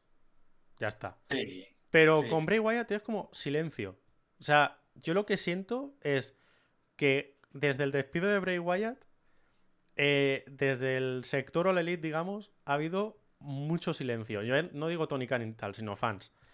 No ha habido esa, mm, esa campaña de, buah, este tío que venga de aquí tres meses a All Elite, tal, hostia, qué guapo va a estar. No ha habido todo esa, ese movimiento. Ha sido todo como muy... Nadie ha dicho nada, ni bueno ni malo. Simplemente es Bray Wyatt despedido, ya está. O sea, no, nadie dice ni que venga ni que no venga. no sé, yo, yo tengo la sensación como que la gente dice que como que aceptan que es un tío muy creativo, un tío que tiene buen personaje, es como que, vale, es bueno, pero no, no sé, es como que no siento lo mismo que como pasaba con Ante- con Andrade tampoco, la verdad. Me da, me da la sensación de que es lo que piensa la gente. O sea, piensan como Seth Rollins, que me acuerdo que dijo en una entrevista. Pues el tío me parece muy creativo, tiene ideas muy buenas, tal, pero yo no lo termino de entender. O sea, que decía, que decía, a mí no me acopla. O sea, bien por él, porque Bray Wyatt es Bray Wyatt y a él le funciona eso, pero yo, pues, o sea, el tío es muy creativo, pero es muy creativo para sus cosas. Plan, Sí, sí. yo siendo Seth Rollins no puedo, no, no, no me siento cómodo entrando a ese mundo creativo de Bray Wyatt, porque siento que yo no, no encajo ahí. Pues, Y creo que también, ¿eh? sí, por eso, por eso. Pero que mm, Randy, Randy Orton, por ejemplo, creo que el tío se adaptaba que flipas a todo lo de Bray Wyatt. porque Randy Orton también tiene un poco la mente un poco esa Entertainment. Sí, un Entertainment. poco, sí. A Rollins lo veo más, que, más por ejemplo, lo que dice Alex de que Carrion no es tan bueno en el ring, vale, no es Kota Ibushi, pero creo que también es mejor, creo que también es mejor de lo que ha demostrado o de lo que le han dejado ser. Sí. Creo que en otras empresas de- ha demostrado que es mucho mejor de lo que hemos visto en este año, año y medio en WWE. Tuvo también un poco de mala suerte en NXT, ¿no? Dentro de lo que cabe. O A ver, sea, llegó, ganó, se lesionó, encima en un combate que era clave y se lesionó y no dio mucho la talla. O sea, yo fue creo que cuando... Lee, Fue un muy mal combate. Por eso, por eso digo que yo me acuerdo que yo Carrion Cross lo tenía visto, pero muy poco. Y sí que daba esa sensación cuando se iba a, a- cuando iba a tener el combate con Keith Lee de que eso era el momento de Carrion Cross. Era como, vale, aquí es donde van a tener los dos un combatazo, se van a lucir y va a ganar Carrion Cross. Y de repente fue como, hostia, qué Sí, mierda, sí. ¿no? O sea, Mm. se quedó un poquito ahí y como que después de la lesión no terminó de levantar. Claro, estuvo como tres meses de baja, creo, o cuatro meses. Regresó en el mes de enero. En el primer combate lo vi como lento, como que no acababa de, como de arrancar. Tampoco es que haya luchado muchísimo Carrion Cross. No. O sea, que De hecho, sea, los combates, que tendrá? 10, 15 combates. En por total. ahí seguramente, claro.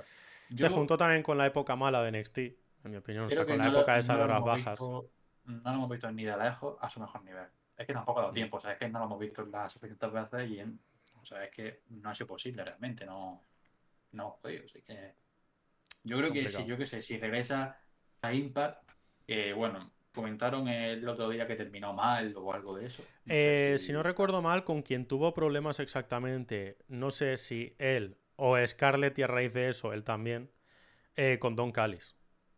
Bueno, entonces, claro, que sea. Entonces no sé muy bien.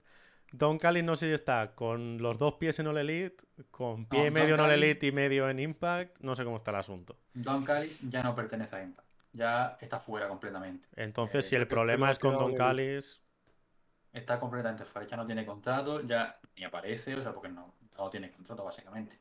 pues Y- Pero está en All Elite. sí, O sea, sí, sí. No sé si O sea, bueno. fichado de manera oficial, pero vamos, que sale toda la semana con Kenny Omega, o sea que sí, se supone que sí. Qué pesado también te digo, ¿eh? Eh, Don- eh, bueno, Don Callis a mí me parece un tío. A Me gustaba no. un poquillo Yo- más hace unos meses. Es como que No. ha ido perdiendo un poco con el, con el paso del tiempo. Yo desearía, mismo, desearía que All Elite fuese un poquito más entertainment para poder ver un combate en All Out entre Don Callis y Dan Lambert, la verdad. Pero, por ejemplo, Keith Lee, Ah, ah, perdón, Keith, Keith Lee, y quería decir Don Callis, ¿sabes?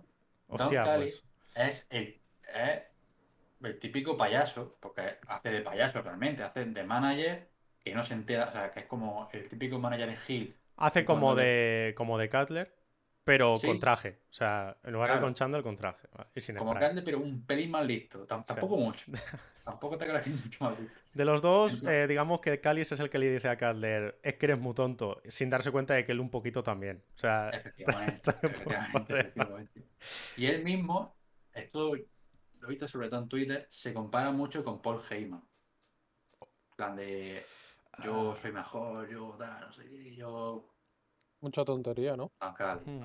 Mira, a mí, sinceramente, me gustaba mucho cuando sí que salía tanto en Impact como en All Elite. En, en enero, febrero, por ahí. Me gustaba mucho porque no era un payaso. No era un payaso. Era un, un manager serio, un manager que. Sí. El, típico manager Hill, un rollo Paul Heyman, que tiene esos puntos de cabrón, ¿sabes? Que Sí. no es el típico tonto. Pues, básicamente. Creo que, está soltando, creo que está soltando un anuncio, así que ahí hay que hacer una especie de Hostia. pausita para Eh, que la que gente disfrute sí. del anuncio. Y ahora continuamos hablando. Me parece bien, me parece bien. Eh, pero eso, que, que Callis, a ver, a mí no me... Ahora va a pelear también el de... He dicho Lambert antes, pelea. sí, el, el nombre, sí, Dan Lambert. Estaba cagado, digo, no sé Eh, si lo he dicho bien antes, pero... De Dan Lambert también quería hablar un, pelín. A ver, a porque ver. es que veo que es, es que me parece buenísimo. Ojalá salga toda la semana y si es posible una hora y media cada semana. Un poco Y insufrible. la gente lo odia. Hombre, pero es que es insufrible, pero para bien, en plan de que Ya, yo lo pensaba, pero lo odia de verdad. Lo pensaba al principio, pero cuando veo que tiene tanta pantalla en comparación con otros luchadores ya no me ha dejado Bueno, de... tiene un segmento de 10 minutos. Sí, es verdad que siempre el mismo segmento. La verdad que la verdad que Toda la semana la misma puta promo en All Elite. La misma puta Pero promo. una cosa, porque yo, a ver, no lo digo por Dan Lambert exactamente, porque no lo he visto tanto, ¿vale? Pero ¿no os da la sensación un poco de que eh, últimamente con el tema este de, no, pero es que hace saltar a la gente, no, pero es que hace rabiar. Ahí, o sea, no es como una excusa para que no haya filtro y pueda salir quien le salga los huevos. O sea, como que alguien con muy poco talento, como hace rabiar, pues ya está, pues ya es buen Gil. Y es como, a ver. O sea, hay como mucho Gil que es Gil porque, ah, no, es que la gente está hasta los huevos de él. Entonces es- está haciendo un trabajazo. Y dices, a sea, ver, Cody pues igual es que, mundo. igual es que tampoco es para tanto. Y simplemente la gente está hasta los huevos y ya está, no es que, es- ¿sabes? sí. Es que me- poco Me pasa muchas este- veces, tío, que, que la gente es como, ah, dices, a ver, no, simplemente, simplemente no. Eso O sea, pasaba con, con King Corbin, con el personaje de King Corbin. por ejemplo. Sí. Que no, no sé. Eh, Pero, pero yo con Dan Lambert no tengo esa sensación. Yo creo que el tío, y además, él se ha declarado, o sea, él, eso ya es algo muy subjetivo, pero para mí sí que tiene bastante talento. O sea, en, promos, claramente. O sea, Es el Seth Coulter de la época de Nolerito. me gusta, me gusta la, la comparativa. Es que no hay más. No, no es Paul Heyman, ni es nadie, es Seth Coulter. Yo me quedo con, yo me quedo con Alex que ha preguntado quién lleva Impact ahora y Chechu le ha dicho la porta. Porta. Entonces La va, lleva- va a dirigir Impact. Eh, Impact la lleva ahora mismo Anthem, o sea, la lleva gente de Anthem, pero digamos que la gente de Anthem ha puesto Scott eh, D'Amore, a. Scott Damore en un puesto de mando yo, pero encárgate tú. O sea, Sí. como realmente presidente o por decirlo así, los puestos máximos de Impact los tiene gente de Anthem. Pero Como pasa en el Valencia con. exacto, con el Murci, ese, exacto, exacto, exacto, pues más o menos, más o menos. Oye, hablando de All Elite, esta semana hubo un segmento muy bueno en Rampage. A ver, cuenta, cuenta. Pero cuenta el segmento entero. Va, a ver, ¿qué ha pasado? Que yo Muy no lo. bueno, muy bueno. El de. No, no te lo voy a contar entero. Te lo voy a decir y ya está. Es el de SM Punk y, y Eddie Kingston. Bueno, como diría Jaime, Eddie, Eddie Edwards. Ah, bueno, sí, pero porque tú eres muy fan de las Brawls en general. O sea, tú Es cuando todo- dos todo- hacen ahí la de agárrame que le reviento. ese- Pero estuvo chulo porque es como que tú ves que al principio está en plan, mira, tío, no me Y las rayes. no sé qué". también. Y la promo ahí va como aumentando intensidad. Kingston también. Se notaron los dos muy sueltos, tío. Eso me Mm, gustó mm, mucho de Elite. mola. Fue de lo mejorcito que he visto de Elite últimamente. Y por más que a muchos no le guste, eso es Sport Entertainment. ¿Veis Una que si cosa- All Elite abraza el Sport Entertainment, no separa el mundo? ¿Lo Es un veis? No plus. pasa nada. No pasa nada, gente. En All Elite puede haber Sport Entertainment sin que nos peguemos un tiro. Vamos, coño. ¿Qué vas a decir, Pablo? El miércoles, el miércoles, hablando de cosas que pasan en WWE, hay una firma de contrato de combate de Kenny Omega y Hammond Page. Que esto no sé si ha pasado mucho en, en. Pero es que está ahí, es que esto es lo que a mí me gusta de Pues, All Elite. Y no, no, no, esto no. lo pregunto. no. Esto ha pasado mucho en. Me- en- Me No. suena que pasó con Nyla Rose en algún momento, ¿puede ser? No, No me y a mí- acuerdo bien. A mí me suena que pasó algo, una firma de contrato, creo que fue con Jericho y MJF, puede ser, que estaba Big Show también, puede ser o algo por el estilo. Sí. Hicieron- es que hicieron varias cosas con ellos, no sé muy bien. Sí, No sé. no me acuerdo ahora mismo. Yo de no verdad sé. os digo que veis, no es que Nico esté hablando Elite, yo cuando las cosas se hacen bien las digo, cuando se hacen mal las digo, que a otros no les guste eso ya es problema de otros. Pero realmente yo el Rampage, esta horita que duró el viernes, estuve puta madre. Sí. Es que realmente estuve más, disfruté más de Rampage y no lo digo en plan porque ahora esté enfadado con WWE ni nada por el estilo, porque yo no soy ese fanático en plan, "Ah, ahora como estoy enojado con WWE, vamos. No, no, no, no soy así, no soy así. Pero sinceramente, siempre lo he dicho, cuando las cosas se hacen bien, se hacen bien. Y por ejemplo, Punk no daba la sensación de que esté devaluado el viernes. Bueno, No daba la sensación. Estaba bien, no sé. Me gustó la promo. Fue muy, muy. Me recordaba a, a las buenas Browns y, y no quiero que ahora me digan, ya, es que ya estás comparando con W, pero es que es así.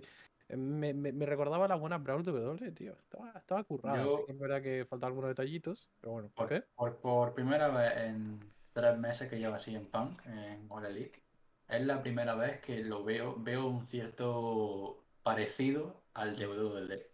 Estaba es como picado. Además iba como en plan, mira, tío, que no me rayes, que no Iba muy de sé qué". chill el tío, ¿eh? Muy de chill y vas viendo cómo sí. la promo se va calentando, se va calentando hasta que revientan los dos. Sí. Y Eddie Kingston también lo hace muy bien. Además te das cuenta que los dos están improvisando. No hay guion ninguno. Sobre todo el de Eddie Mm. Kingston, porque a veces es como que se le va un poco la flapa. Pero está bien, está bien planteada y hay intensidad. Y duró lo mismo un cuarto de lo que duró el show. Sí. Por eso mismo quiero decir que esas cosas se pueden hacer más a menudo en All Elite y que el mundo no se va a parar, gente. Que ahora vendrá alguno a decirme que soy un cabeza cerrada porque las historias no lo son todo. Perfecto. Pero os dais cuenta que cuando All Elite quiere hacer historias buenas, las puede hacer. Han necesitado un segmento para venderte el combate. Un solo segmento para venderte un combate. sí. No A ver. más. Ya, pero también te digo una cosa, es lo que ha necesitado Punk desde que ha llegado. o sea, un segmento Bueno. con cada uno y ya el combate. Vale, perfecto, pero esta, el, el resto de combates te generaba indiferencia. Y ahora, aunque tú sabes que Punk va a ganar, hay un pique ahí detrás. Y ves a Kingston con unas intenciones en plan, no sé, tío. mm, Me, me trajo buenas vibras el segmento en Sí. en sí, ¿sabes? Hay que ver ahora el combate. Que sí, que no lo. Ni uno es todo ni el otro es todo. O sea, ni uno ni otro. El combate, la verdad que no espero mucho. Que yo lo único que intento, lo único que intento decir con esto es que, porque hay mucha gente que parece que es como cuando hablas de que quiero más storytelling, quiero más Sport Entertainment en All Elite, parece que estás intentando cargarte la empresa. Y si os dais cuenta, la empresa de por sí ya lo hace. Lo que pasa es que lo hace muy poquito, pero cuando lo hace lo hacen bastante bien. Es un plus. Es un plus. Es un plus que deberían, a mi modo de ver, explotar más. Porque al final te genera esa sensación de, hostia, esto es relevante. Sin embargo, si sacas a Punk, dices, eh, bueno, sí, me quiero enfrentar a Jungle Boy porque Porque me hace ilusión. Pues me hace futuro. Pues vale, pues muy bien. Y tú ahí, wow, bueno. Oh, qué bien, lucha Punk, vamos, eh, eh. Ya está, pero si realmente construyes algo, intentas poner una historia, tienes a Eddie Kingston, que también es un tipo muy válido. No sé. Se le puede sacar mucho más partido. Mientras, mientras no sea un deathmatch otra vez. es que es un luchador muy mm, particular. Ese es el tema. O sea, es un Sí. buen luchador, pero que entiendo que a ojos de mucha gente le parezca el típico tío muy tosco que le cuesta la vida moverse, tal, no sé qué. A mí no me pasa eso, pero sí que me pasa que no me ha terminado de cuajar nunca, tío. O sea, no es que no me guste, no es que me parezca malo, ni nada por el estilo. O sea, no, no, no va por ahí, sino que es como, a ver, tiene pinta de que el tío es bueno y tal, pero no ha hecho nada que a mí me haya ganado. O sea, es como Mm. entiendo que es bueno, entiendo que, que tanto en- el micro como luchando, bien, pero todavía no he visto eso de Eddie Kingston que, que ah, vale, este tío me mola. Yo, desde mi punto de vista, creo que él necesita una rivalidad como esta, muy intensa, para luego en el combate desarrollar su tipo de combate que es el ser muy intenso y el transmitir como el odio hacia la otra persona. Porque el tío no te va a hacer lo que te hace, yo qué sé, cualquier luchador como Hanman Page, Kenny Omega, eh, todo esto. Necesita una rivalidad, una, un tipo de rivalidad en concreto un tipo de luchador en concreto no puede luchar contra cualquiera. Si te fijas, sus grandes rivalidades son contra gente muy intensa. CM Punk, John Moxley, que Mm. tienen, tenían toda la historia de que eran, eran súper amigos antes, que, que eran tag team hace un porro de años. Entonces yo creo que es un tipo de luchador que necesita eso. Si lo sacas de ahí, si lo pones en un combate random contra quien sea, sin contexto, yo creo que ahí, yo creo que se pierde. Con Brian Danielson tuvo un combatazo. ¿Por qué? Porque eh, se encargaron de, digamos, hacer un segmento parecido al de CM Punk la semana anterior al combate. ¿Y qué pasó? Que fue un buen combate porque vi, yo sinceramente, yo vi el combate y veía, joder, este tío no hace 50 moonsault y cosas, pero transmite el odio que yo quiero ver. Entonces, desde ese punto de vista a mí sí que me ha ganado, la verdad. Ahí sí. Me gustaría también que fuesen rivalidades de más de una semana. Pero sí. Por ejemplo, la de, sí, la de, la de Moxley fue muy larga. Sí, fue esa me acuerdo, esa me dos meses por ahí, un mes y pico. Hmm. Pero, Pero sí que es verdad sí, que sí. luego la siguiente que ha tenido es verdad que hizo tag team con Moxley. eh, Con los John Bucks tuvo una buena rivalidad en verdad, pero tampoco fue súper larga. Y ahora las que tiene ahora mismo son de una semana, dos semanas con mucho. Hmm. Yo insisto que de verdad que a mí cuando Lelita hace cosas así, me agradan. Me, me- me da rabia en el sentido de que no lo aprovechen más, porque se podrían hacer cosas interesantes, porque tienes gente como Punk, que son muy buenos al micro, que pueden dar promos muy buenas, que no sean todas las semanas la misma historia, toda la semana la misma historia, así que siempre parece que te cuentan lo mismo. Que es lo que me quejo de, de, de Lambert y, y de Jericho, que siempre hacen lo mismo. Todas las semanas está el segmento repetido repetido. Salen y, dicen, "Ah", y se ponen ahí a gritar, uno del ring, el otro desde el escenario. Y es como, Con los otros cuatro detrás y ya está. "Ah, tío, qué pesados que son con el tema ese. Sin embargo, insisto, han necesitado un solo segmento para venderte el combate. Y Sí. mira que puedes tener muy claro quién va a ganar. Sí, sí. Sin embargo, Alex dice que va a ganar Kingston. Yo tengo clarísimo que va a ganar CM Punk y que va a ir ya a otra cosa. Yo creo que va- contra, contra Kingston, justamente, Punk puede ganar perfectamente y no pasa nada. De hecho, diría que es no la más clara, pero yo creo que es la más lógica, ¿no? O sea, la victoria más lógica. Cuando a Darby Allin dices, bueno, es que Darby ¿Cuántos- es un talento joven, tal. Pero con Eddie Kingston es que yo creo que Eddie no tiene nada que perder. Exacto, Mm. ese es el punto. Ese es el punto. ¿Cuántos combates ha perdido Punk de los últimos? ¿Qué- ¿Cuánto ha perdido? Sí, Ninguno. Ninguno. y tiene Pero que perder contra Eddie Kingston. Yo creo que luego- perderá contra un grande, contra un Omega, Claro. Brian Danielson. Pero es que, o ¿cómo sea? A lo que voy es que si ha ganado al resto, a Eddie Mm. Kingston también le va a ganar. O sea, yo creo Claro. que Eddie Kingston es eso. la- el- primero que la gente lo quiere tanto que si pierde con. Punk no va a pasar nada. Y por De otro hecho- lado que no es el talento joven, por antonomasia, vaya. O sea, De hecho, una vez que él, en la promo en Rampage, dice, no me importa ganar o perder, ya está. ya está.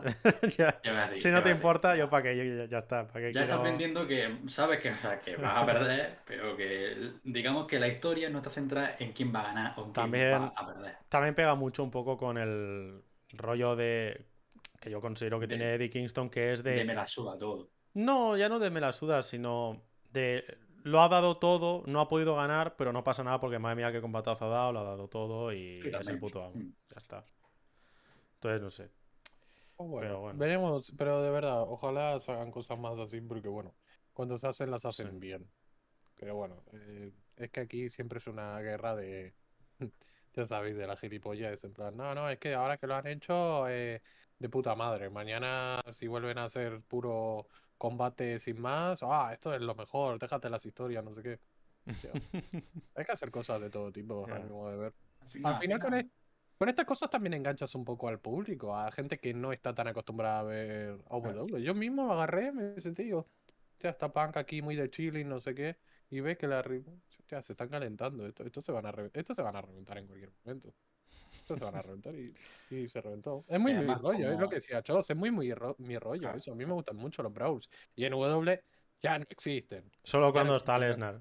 ya está, si no, no pasa nada. ¿Cuánto hace que no tenemos un Brawl de ese tipo? El último Brawl bueno que recuerdo, corregidme si me equivoco, fue el de Ronda Rousey, Charlotte y Becky antes de WrestleMania 35. El de la ventanilla al coche. Mm. Ese fue bueno. Yo creo que hubo después alguno con Lesnar o alguna cosa de estas, ¿no? El típico de Lesnar con, yo qué sé, Lesnar con Bryan o alguna cosa así. O sea, creo que Lesnar y Bryan justamente no, pero Ah, ya me entendéis. Una pregunta. ¿Qué opináis sobre lo, lo que acaba de decir eh, JLP? Porque me interesa saber también qué, qué es lo que pensáis vosotros, la verdad. Porque Eh, no quiero, quiero no quiero parecer Voy a pinchar. JL.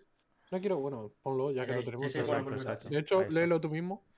Eh, dice, no quiero parecer hater, pero eh, a mí se me ha quedado corta la construcción de Full Gear. Quizás me lo venden más con el Dynamite y Rampage de esta semana. Pues imagínate, Mm. si se te ha quedado corta esa, imagínate la de Survivor Eso es lo que te iba a decir. Justo. Justo. Ah, Digo, pero si estás corta, espérate que. Survivor Series viene a El problema que ha tenido Full Gear es que se filtró la cartelera. Sí, También. sí. Entonces estábamos todos en plan, bueno, pues ya está.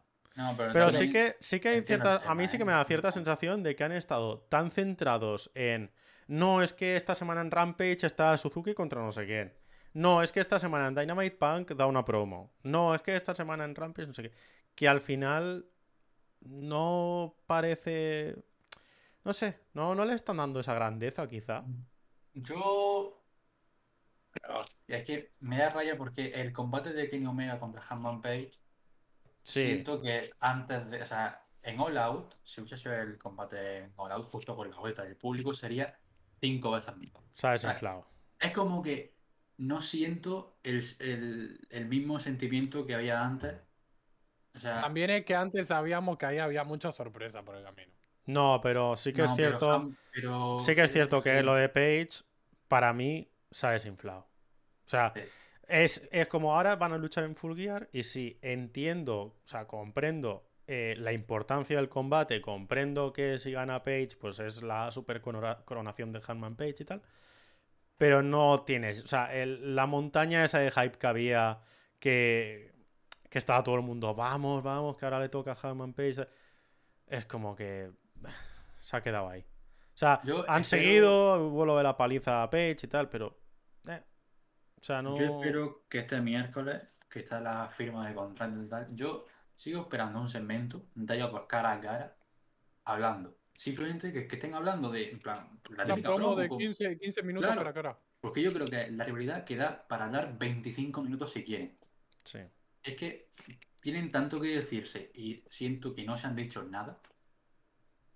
Es como que, bueno, pues ya está, no sé. Tú lo que quieres es más Sport Entertainment, ¿no? Sí. No, pero sí. da, puede ser, da un poco la sensación a lo mejor como si el combate lo hubieran cerrado antes de que se fuese Page. A ver, pero esto, esto también pasa mucho en WWE, que a veces es como que viene con el super hype. Y es como que hasta el evento está todo ahí como muy en plan, bueno, esto no está aquí súper... ¿Sabes lo que te quiero decir? Como, pasa como que pasa muy desapercibido, está en plan, bueno, sí. Yo Y luego necesito evento ver un video package de estos de 5 minutos. Exacto. De- lo vas, lo vas a tener en el. Seguramente. Pero yo qué sé, son las cosas que a mí me hacen sentir que una rivalidad es grande, es algo, no sé, tocho. no sé. Yo no quiero Que decir de nada. que la rivalidad es personal. Yo no digo nada, pero les prestamos Limp Bizkit si quieren usarlo para el Si quieren, para el Nosotros le prestamos Limp No, Bizkit. no van a querer, pero Y por si luego- acaso. si te pones a pensar en otros combates, realmente yo creo que la, que la mejor rivalidad es la de Darby Allin contra, contra MJF, con diferencia. Con diferencia, desde mi punto de Oh. vista. Luego está en el otro extremo lo de Britt Baker contra Ty Conti. Por la cara. O sea, ¿Creéis que va a ganar Ty Conti? A mí lo de Sí, Tai Conti, seguro. la verdad, eh, ¿Creéis que se va a cumplir el sueño de lucha libre online y va a ganar Tai Conti? lucha libre online mientras tengas un físico decente y acá estés bien, eh, ya está, sos Y, el es- favorito. y estés contratado, y estés contratado en una empresa de lucha libre. ¿no? Ya Bueno, está, eso es lo ahora se fue. Eva Marie, pues ahora pues. Pues que Claro, tenía que coger a otra. No, eh, realmente a mí que, que sea Tai Conti quien termine con el reinado de Britt Baker. Es que el problema es que Tai Conti ya tuvo su, su oportunidad contra Hikaru Shida y creo que era un buen momento para, para que ganase en su momento. Hace, hace ya. ¿Sabes qué pasa? Que si gana, para mí es un paso atrás. a- para mí es un downgrade, oye, pero. es- es o sea, cinco pasos atrás. es. Paso Vamos. atrás. Es como, es como, es como si el, es como si el reinado de Roman lo termina Jeff Hardy. O sea, Efectivamente, efectivamente. Sería la- que es como sí. entiendo, o sea, a mí me mola Jeff Hardy y muy bien, pero no. O sea, el reinado de Roman, pues no, Jeff Hardy no. Ya lo que ganará cuando que, lo tenga que eh, ganar, pero para ahora no. eso, Para eso que lo hubiese perdido con, con Rubisojo. Sí. Que hubiese sido mucho mejor. Eh, porque Thunder Rosa, Thunder Rosa yo la veo como mi favorita para que se para El TBS. título. O, A bueno, ver. para. para Eh, bueno, no yo que creo que el TBS se lo va a llevar Jay Cargill, la verdad. No sé cómo quedó todo Mm. del TBS al final. No, están, no con el, est- están con el torneo. están Sí. ahí con el Sí, pero está todavía Thunder Rosa dentro. Sí, sí. Está Thunder Rosa, eh, está, está, está estará Rijo, Shida, creo también, ¿puede ser? No. Está, no, está Rijo no. Eso no. Ana Jay está también. Pues ya me sabéis, las Porque me suena a mí que estaba Rijo, no me acuerdo. Sí, ¿no? Estaba, ¿no? Rijo también. Hostia, no sé ya, ¿eh? A mí me suena haber leído que estaba Rijo, pero. Ahora ahí- mismo estoy perdidísimo. Lo que no sé es si sigue. Eh, claro, claro, claro. O sea, yo digo que estaba en el bracket. O sea, Me suena a mí que sí. Bueno, da igual. El tema Da es que Rijo no va a ganar ni de coña. Espero que no gane. Por favor, espero que no No, gane. no, no, no, Espérate. Repetir el mismo Yo error es tengo claro- absurdo. yo creo que va a ganar Jake Cargill. puede ser, Puede eh, ser, puede ser que lo Puede haga. ser. Pero no sé, igual es es lo que os digo, siento, no hay otra, no hay futuro fichaje Moon. femenino poderoso. En Ya, Vermont, pero para Ember Moon que hay que esperar un mes o hay que esperar tres. Eh, tres. No, tres, no. Quizá uno, ¿eh? Creo que uno. Quizá uno. Es que, no Oda- sé Es si que, hay movidas porque, por ejemplo, Neil Orcan eh, Tiene de tres. tiene de tres por el tema de que cuando estaba en 205 Live grababan con SmackDown y tuvo que firmar un contrato de main roster. Entonces, no sé en Vermoon si Es que se iría a Vermoon- NXT todavía teniendo el contrato del Claro. roster o cómo. Dice JL que son un mes, 30 días. Bueno, pues si son 30 días, pues mira. El tema es que yo creo que Britt Baker actualmente es muy superior al resto. Muy superior. Muy superior. Sander Rosa es la única que se puede acercar. Y, Rubí ya y Rubí, ha pero vaya. Yo solamente, realmente lo, lo repito, Tai Conti para mí es un paso atrás. Para mí también. Sí. Por lo menos viniendo de. Britt Baker, sí. Totalmente, totalmente. Sí. Eh, pregunta Alex que cuál sería mi favorita. Realmente no tengo una favorita. Yo quiero que siga la cosa así hasta que venga alguien relevante, porque a esta división, le he dicho siempre, le falta gente mucho más relevante. Mm. Es que no siguen en una línea que no, no la entiendo. Es como ponemos por poner y al que parece dices, hostia, Rubis Ojo, bueno, esto se podría hacer algo interesante. Pues no. Pasa parecido a lo que pasaba cuando debutó, por ejemplo, Brian Cage y tal, que decías, bueno, pues si le han hecho ganar esto y todo, irá por tal, malgastando oportunidad de oportunidad titular. O sea, pasa un poco parecido. Rubis Ojo era la persona ideal para quitarle el título y lo primero que hacen es, no, no, acabo de llegar, combate por el título, venga, fuera. Brian Cage se le está poniendo una cara de WWE, pero vamos, espectacular. No me extrañaría.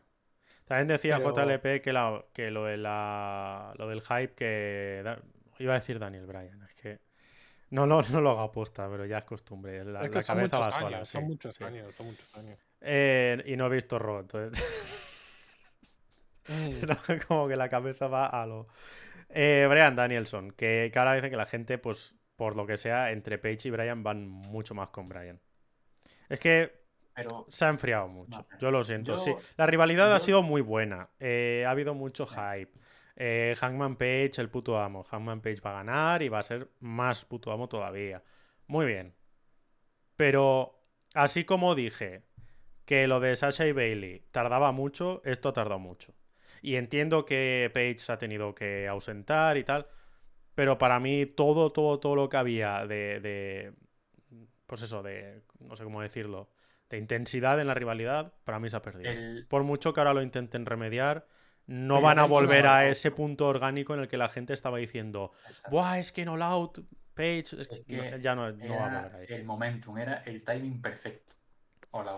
Y no digo que sea culpa de All Elite, porque lo dicho, pues Page también tuvo que, que ausentarse y tal, entonces pues lo entiendo. Que no le quieran dar el campeonato si no va a estar en un tiempo. Pero pues la realidad es esa. O sea, la realidad es que no Ahora. que ha, que ha perdido fuerza. Una pregunta. Eh, va a ganar, está claro que va a ganar el domingo. Mm. Yo creo que desde mi punto de vista, creo que no es correcto darle un reinado demasiado largo. ¿A quién? ¿A Page? Hay A mucha, hay mucha gente diciendo que, lo- que se lo va a perder en el siguiente show. No, no, yo creo que no. Yo creo que igual pues les dura, pues no sé, tres meses. cuatro Vosotros ya sabéis, sa- sabéis de, de sobra mi opinión al respecto de los reinados largos. Para mí matan. Sí, los sí, reinados largos Yo matan. depende. Dependiendo Roman, mucho. Roman, por ejemplo, no me molesta que sea campeón. O sea, después de No, los, pero- reinados, los reinados pero, largos claro. matan cuando no hay rivales.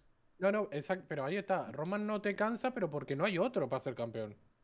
No, pero, pero- pero yo lo que, a lo que voy es, un reinado largo no cansa cuando los rivales son todos igual de impredecibles. Bueno, pero, Pero no es el caso de cuando- Roman. Ya. Por eso a mí el reinado de Roman se me hace muy pesado. Que ahora lo mismo le dan una oportunidad a Xavier Woods. Es lo, eh, me suena haberlo dicho cuando el draft, que, que había muy poca gente ahí, que O sea, o metían a. Ricochet en el ajo o eso no iba a ninguna Y parte. luego, no, no quiero cambiar de tema, quiero seguir en All Elite, pero luego vamos a hablar del reinado de Sí. Roman Reigns, que hoy ha superado el reinado de CM Punk. Sí, Hombre, voy a- ya lo puede perder entonces, si quiere, ya está hecho. Pero o sea, lo lo que que había que decir, hacer. El reinado de Roman, bien. No estoy diciendo que sea malo, pero llega un punto en el que dices, tío, cambia ya, por Dios. Lo tiene porque, o sea, lo tiene porque es Roman y es el único que hay al ¿Y nivel. por qué no hay Está. nadie más relevante? Claro, Es que no eso está nadie. claro. Pero a mí, pero por eso a mí un buen reinado no. Me parece que Roman es un tío top, sí.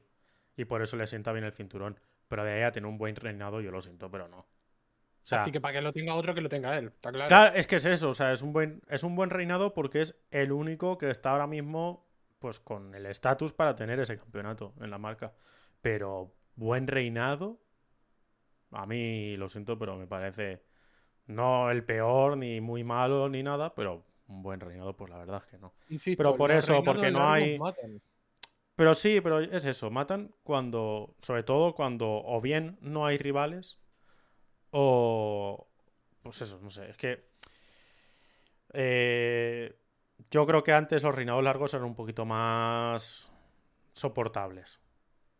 Y Porque me, te me remonto uno- a la época, claro, pero porque cada rival que llegaba podías estar un año cambiando de contendiente, que todos los que llegaban tenían ese estatus para poder ser el siguiente campeón. Pero Pero era mismo- diferente, porque antes tú venías de un reinado largo y luego lo mismo había cuatro o cinco cortos. Ahora el Sí. problema es que vienes de uno largo, te enchufan otro largo, te enchufan otro largo y te enchufan otro medio largo. Gana uno en SummerSlam y hasta el WrestleMania de dos años después no lo pierde. El Entonces que ganado en WrestleMania lo tiene que perder con un canjeo en TLC. y el otro en, el, No en sé, Pero por WrestleMania. eso está- Lo mismo tenía Assassina, 300 y pico días, no sé si llegaba a los 400 días como campeón, pero luego te venían reinados un pelín más cortos. Mm. Si es De que hay 40, gente que ha tenido. 50 días. Es que hay gente que. ah, Es que insistía que no, no quería cambiar de tema. Pero es que Eddie Guerrero tuvo reinados cortos. Ángel. eh, Ángel tuvo reinados cortos. Que hay gente ahí. El propio Taker tuvo reinados cortos. ¿Sabes? Que a veces la gente es como, oh no, es que el campeonato tiene que durar. Hacerme caso. Si los reinados fuesen todos más cortos, tendríamos mucha más gente relevante en el roster. Por el simple hecho Bueno. de haber ganado el campeonato. Bueno. Yo. Hasta que llegue uno que no tú quieras poner a tope y ese tipo lo retenga más tiempo. Por ejemplo, tú tienes a varios que se lo están cambiando de mano porque son buenos, pero luego llega Drew McIntyre, lo quieres pushear a tope, le das el reinado 300 días y ahí dices, hostia, se ha mantenido ahí porque es el mejor. Yo te digo que, por ejemplo, Kofi ha ganado el campeonato y importante, importante. O sea, me pones a Kofi contra Roman, lo siento, pero no lo compro. Vale, pero si Kofi lo gana y lo tiene un mes o dos meses, no importa. Al espectador yo creo, a mí no me, a mí no me duele.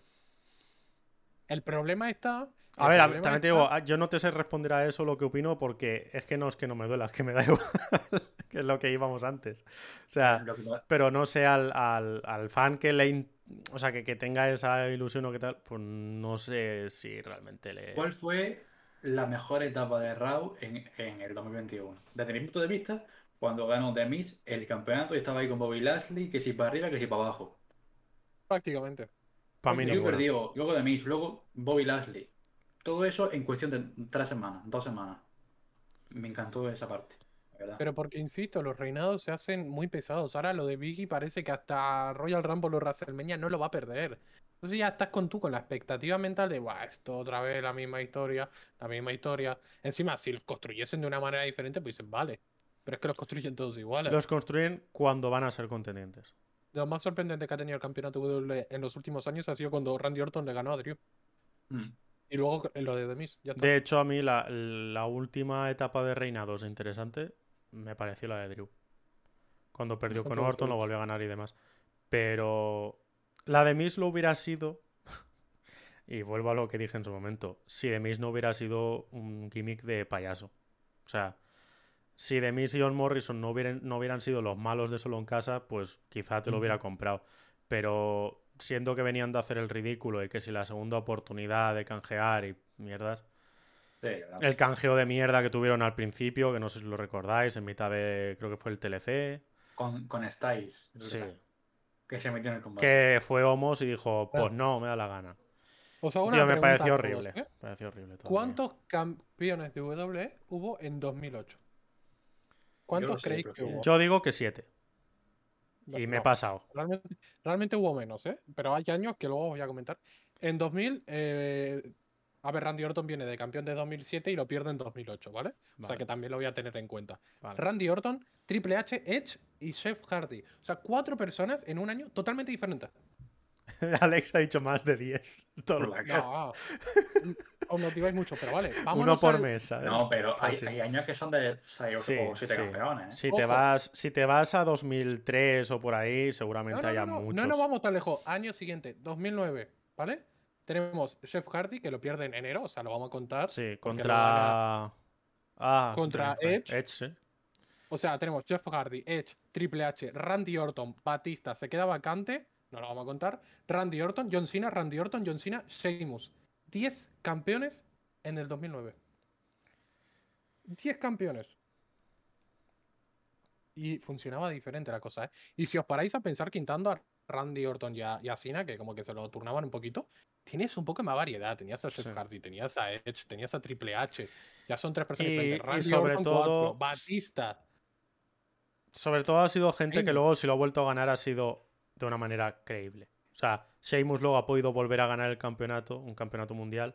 Y ahí me. Incluso si lo ganase ahora, me parecería un tío creíble. De por hecho, vale, por también- encima de Kofi y por encima de. No voy a decir algunos para que no se ofenda a la gente, pero por encima de muchos me parecería Sheamus mejor Mm, campeón mm. mundial ahora mismo. O sea, preferiría ver un Sheamus Face contra Roman antes que un Drew contra Roman, ahí lo dejo. Eh, y mira, Imagínate. insisto, ¿eh?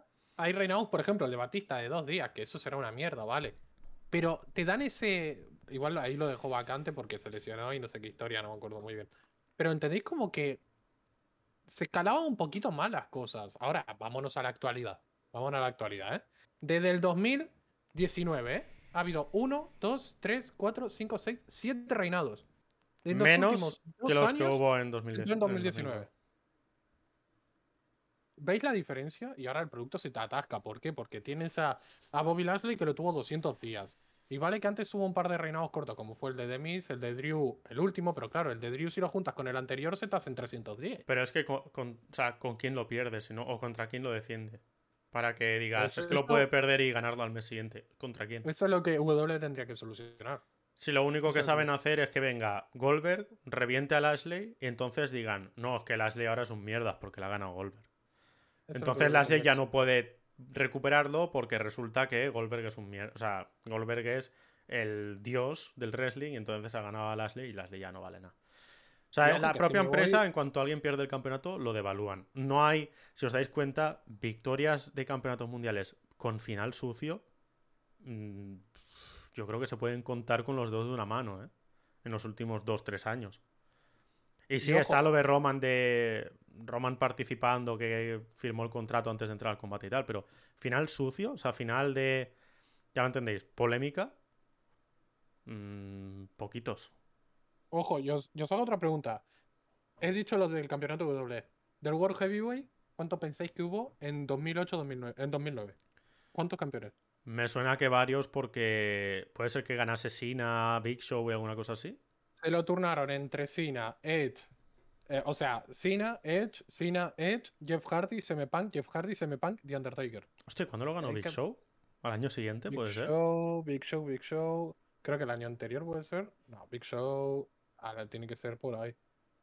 Mm, Bueno, o al Big menos. Show, sí, en 2011. Vale, vale, vale. Hostia, tardó, nada. tardó. Mark Henry. Por ahí, ¿no? Mark Henry diría que también 2010, Sí, 2011. El anterior, el anterior, el Mm. anterior campeón a Big Show fue el. Bueno, es que después Big Show lo vuelve a ganar porque le duró cero días y Big Show lo tuvo 72.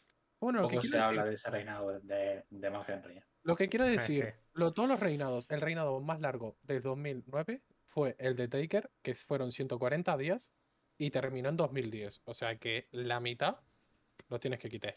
El reinado más largo de eso fue, seguido del de Taker, 50 días el de Edge. 49 días empató con uno de CM Punk. Creo que es. Sí, 49 sé. días. Y el mundo no se acababa, ¿eh? El mundo no se acababa. La rueda seguía rodando. No sé. Pero es- pero es- diciendo, pero "Oh, es que eso, hay- mejor". Pero hay cierta variedad. Que a lo mejor ahora lo vives en el momento y dices, Mark Henry, de, de- ¿por qué gana de repente? Pero, tío, no sé, me da la impresión de que eh, ahora mismo no hay nadie que pueda tener un reinado. Me da igual corto que largo. O sea, es que si ahora llega Ricochet y gana el campeonato, me froto los ojos, tío. O sea, aunque luego le dure dos meses y lo gane otra persona con más credibilidad, pero ¿de dónde viene Ricochet ahora para ganar un campeonato, por ejemplo? Que lo van a... O sea, es que si gana Ricochet el campeonato significaría, por ejemplo, que en el Rumble o en TLC o... Bueno, no va a haber TLC, pero ya me entendéis. Que llega en un pay-per-view de transición. eh, tres semanas antes se acuerdan de que tienen que tener un retador nuevo y dicen, pues que Ricochet gane un par de combates y es él ahora el aspirante. Y gana el título por la cara.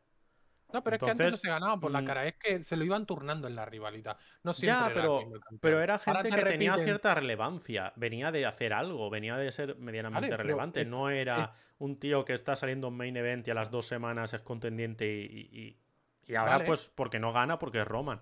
Pero si hiciéramos lo que estamos comentando, vendría de ahí Ricochet para ganar un campeonato. O Pues Woods, o yo- Kofi, o quien sea. Yo personalmente lo preferiría ahora mismo.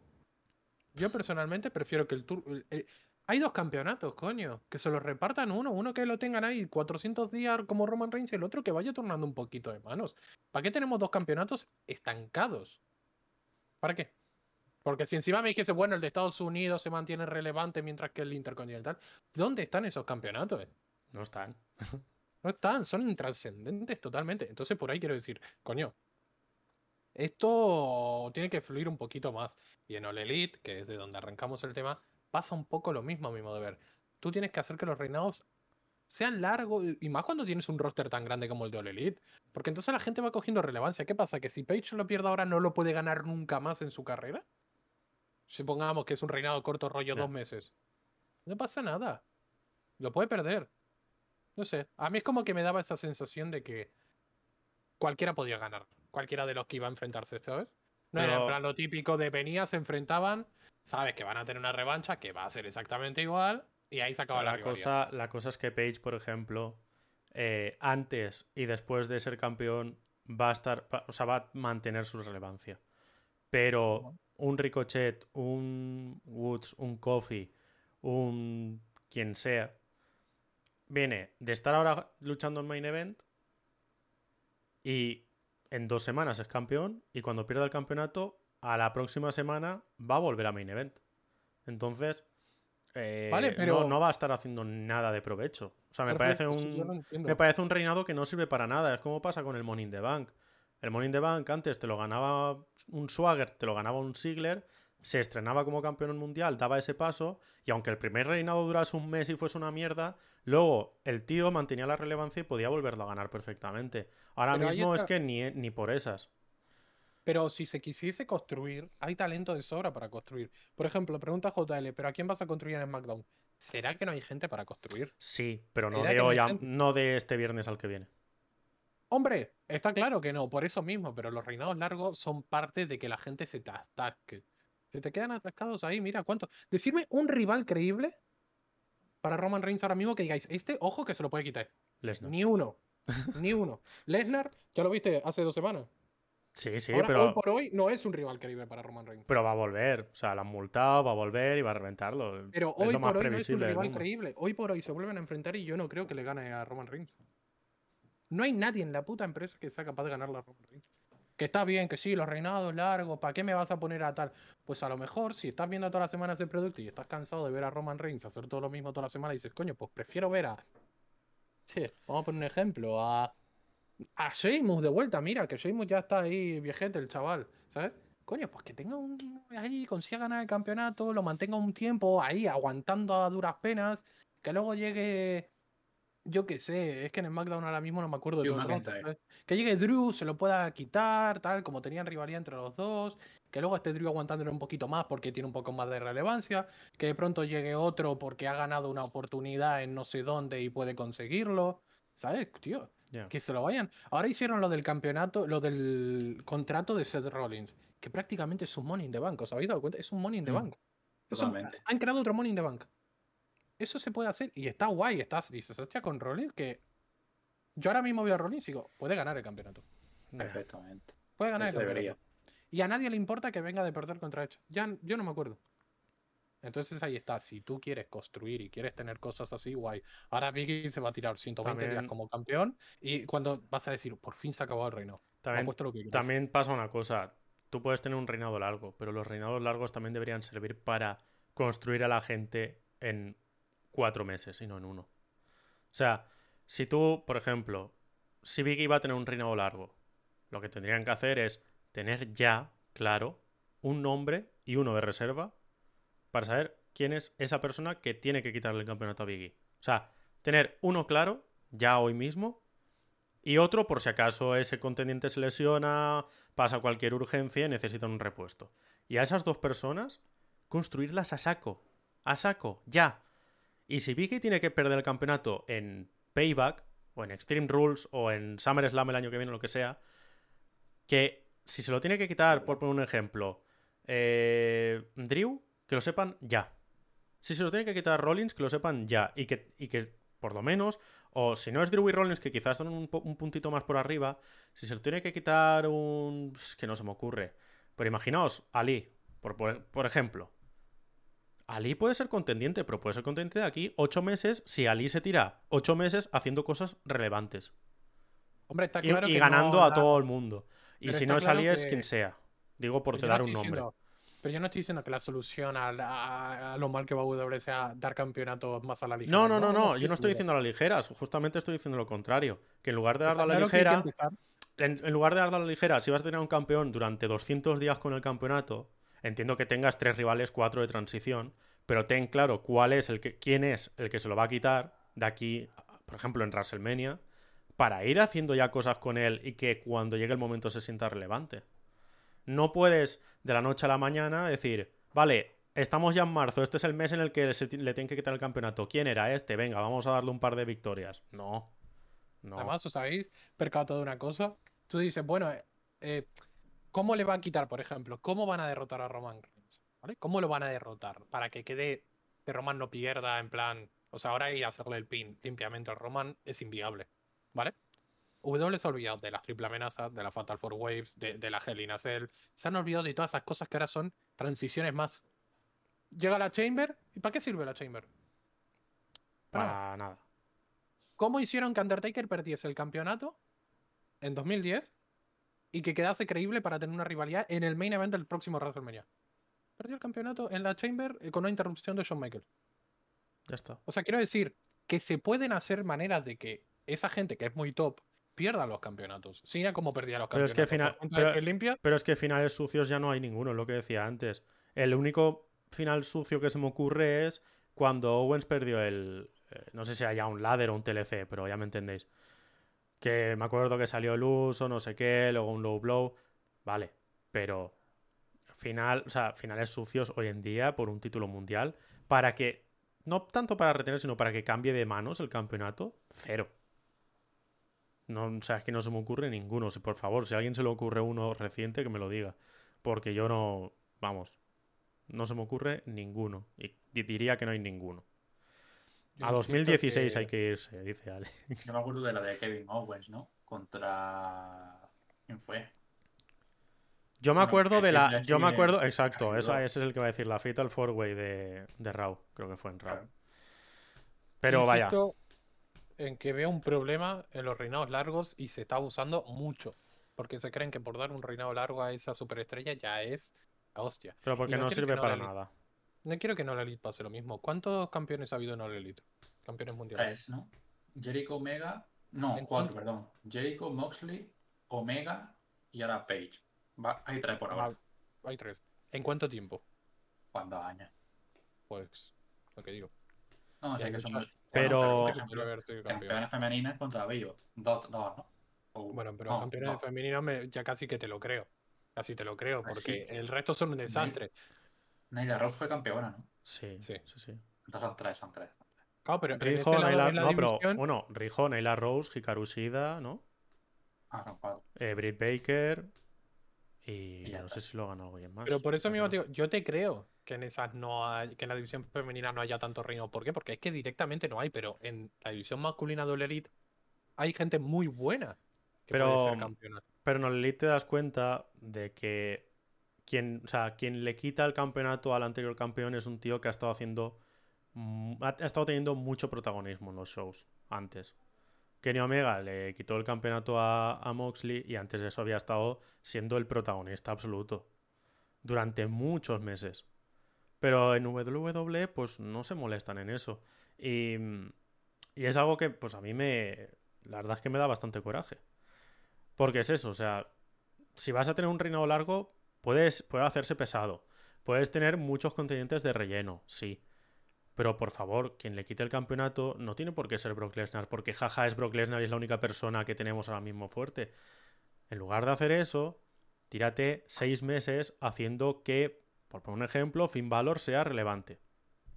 Y ya no lo digo por lo de. O sea, es que que Finn Balor en tres semanas sea Dios y se convierta en el Demon y sea el puto amo, pues no tiene tampoco ningún sentido. Molaría, me hubiera gustado muchísimo más que Finn Balor hubiera tenido un desarrollo previo. Pero no, Finn Balor es. Ah, ha llegado mi roster, he ganado un par de combates. Ah, ahora soy contendiente contra Roman. No, espera, que primero viene este otro. Vale, ahora sí soy contendiente. Ahora que Sin ha perdido, ahora sí que soy contendiente. Voy a ganar un par de combates más, ya soy el puto amo. No, hombre. O sea, Yo espero que algún día hagan que- otra vez. Pero con gente así como Finn Balor, como Kevin Owens, que Kevin Owens yo creo que se merece. O sea, sí, pero. Pero mira, por ejemplo, Kevin Owens se lo merece. Pero yo no quiero ahora mismo que le den un campeonato a Kevin Owens ya en WrestleMania. ¿eh? No, o sea, digo una, una construcción claro. como la que tú dices, de unos meses. Entonces, eh, por ejemplo, alguien. Austin Theory, ¿por qué no le están dando ya un midcard? En lugar de estar teniendo 20 rivalidades insípidas. Aprovecha que es un tío que está ahora fresco, que ya estuvo en Raw durante la pandemia y tal. Pero aprovecha que es un tío que acaba de subir, que está medianamente fresco, que a la gente más o menos le mola. aprovecha, dale un midcard y dale protagonismo. Y que, y que sea el tío que enseñe el midcard en la tele todas las semanas. Y que no tenga el midcard un Mindundi ahora mismo no está ni saliendo en la tele. Aprovecha. Ahora, una cosa, porque por ejemplo dice Alex, los reinados largos no siempre están mal. El de Pan que duró mucho no me pareció malo y hubo grandes momentos de rivalidad diferentes. Vale, perfecto, no estoy diciendo que sean malos. Ahora, vete atrás en el tiempo y dime un reinado largo similar como el de Punk. Te tienes que ir a 2006. A 2006 al de John Cena te tienes que ir. 2006-2007 creo que fue el de... Eh, ¿Dónde está? ¿Dónde está? Reinado Sí, el- tan largo. el- John Cena 280-10. Que lo 2005. perdió. Lo perdió. Perdón, 380 John Cena que lo pierde y lo deja vacante. Claro, lo perdió por la lesión. Sí, sí. O sea, mira si ha pasado tiempo desde 2006 hasta el 2011 que lo gana CM Punk. Entiendo que te quiero decir. Y el resto de, de- de- de- reinados que hay cerca del de Punk tienes. El siguiente duró 70 días, que fue el de The Rock, y el anterior era el de Alberto de Río de 49 días. Los anteriores 14, 35, 20, 0, 28, 77, 161 de Demis, 64, 91, 84. Hmm. Que nadie está diciendo que los reinados largos sean malos, pero ahora los reinados largos son habituales. Antes tenías a CM Punk tre- 434 días como campeón y decías, hostia, CM Punk, Sí. hostia, este tipo. Ahora lo tiene. Biggie 400 días y dices, A ver, a lo ver CM lo pierde y se pone a repartir pancakes otra vez. ¿sabes? Lo O sea, de es- sentías que era algo grande porque Era como algo grande. tampoco, exactamente, no era algo habitual. Ahora que un tipo tenga 300 días, un, año entero, un campeonato, empieza a ser algo ya que, bueno, no, no digo 300 días justo, pero puede llegar a McIntyre y lo tuvo casi un año. Y ya es algo que dices, bueno, pues ya está. Bien, y ahora a ver, a esperar hasta. ¿Cuándo es el próximo grande? ¿Survivor Series? No, bueno, Survivor Series no tiene relevancia para que lo pierda. Eh, ¿Royal Rumble? No, tampoco, porque estando tan cerca de WrestleMania, ¿cómo Claro, lo va a perder en Royal claro, Rumble? claro. Y Pero, al final, eh, eh, solo puede perder el campeonato en WrestleMania. o en SummerSlam o en Arabia. Pero de, Ya. o sea, de enero a abril no hay cambios titulares ya prácticamente. Eh, ¿Entendéis lo que os digo? Sí. No estoy diciendo que los campeonatos largos sean malos, simplemente que antes eran algo especial y ahora es una tónica habitual. Y cuando algo es habitual, ya no es especial. Y que no lo aprovechan. Exactamente. No lo aprovechan. si tú sales con los. ¿qué? sí. Perdón. No, no, di, di, di. di. ¿Qué iba a decir? Iba a poner un ejemplo. Si tú sales todos los días a cenar, ya no es especial salir todos los días a cenar. A ser como, bueno, pues nada, hoy de vuelta salimos ¿Y a cenar. dónde voy hoy? si- Se ha sin ido a todos embargo, lados, si. Si sales, si sales una vez a la semana, pues te apetece ese día que salimos, cenamos fuera, tranquilos. Pero si vas todos los días, ya no es especial. Es lo habitual. Es tu rutina. Decía Chechu lo de Austin Theory que le falta un poquillo todavía de construcción, pero lo que quería decir es eso, que...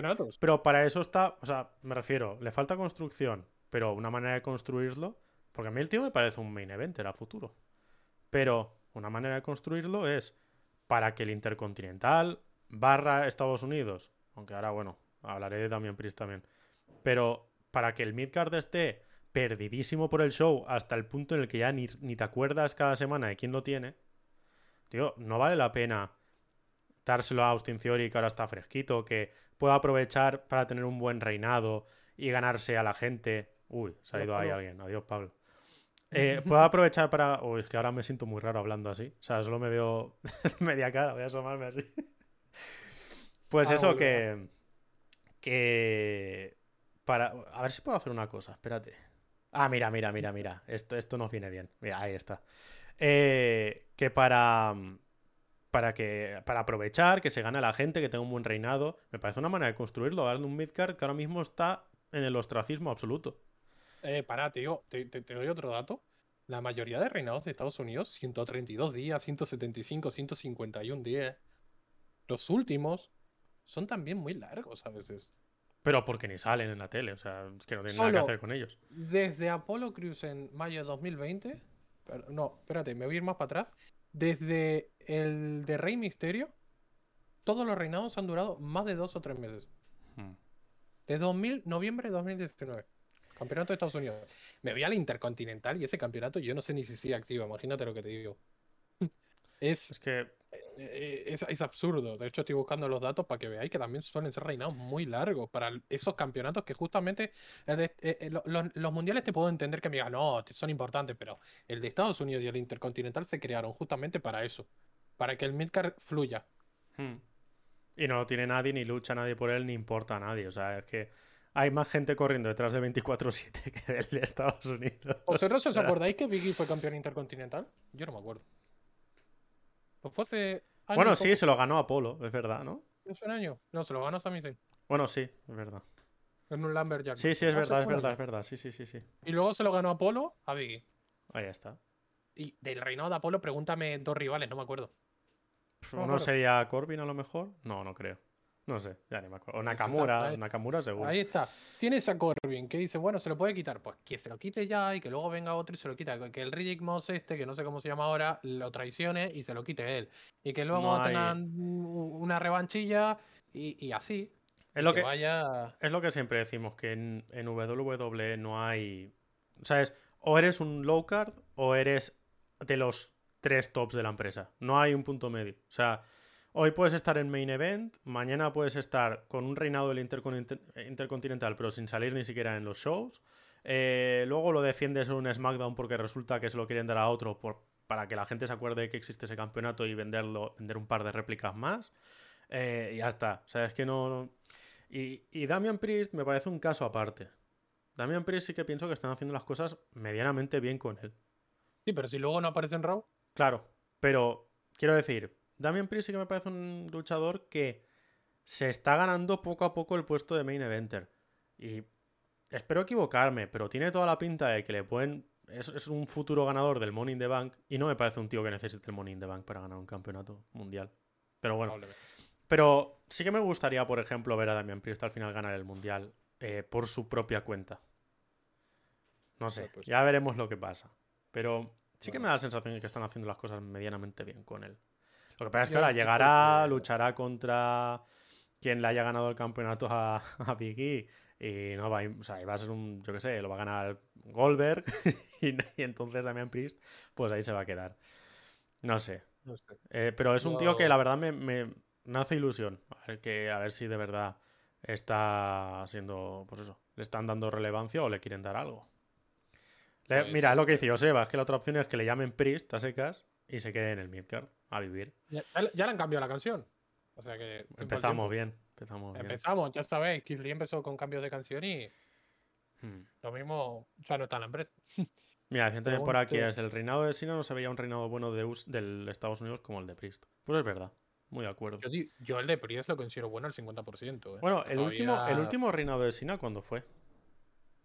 No hace mucho. En 2017. 2017 contra Rollins. Pero se lo Eh, ganó. Pues, o sea, ¿quién se lo ganó? Porque. Es que yo iba a hablar 2015, dice Joseba. Es que yo creo que hace 2015. muchos años que no lo gana. No, 2015 no. Estás loco. A mí el reinado de. El reinado de Roman no me pareció malo.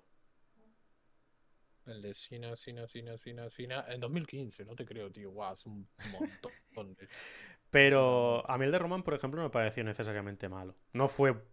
No fue perfecto, no fue muy bueno. Fue decente, pero fue bien. O sea, me parece de los mejores reinados del título de Estados Unidos de los últimos años. Yo lo que quiero Pero el decir de, es que el que- de Owens barra Jericho estuvo bien.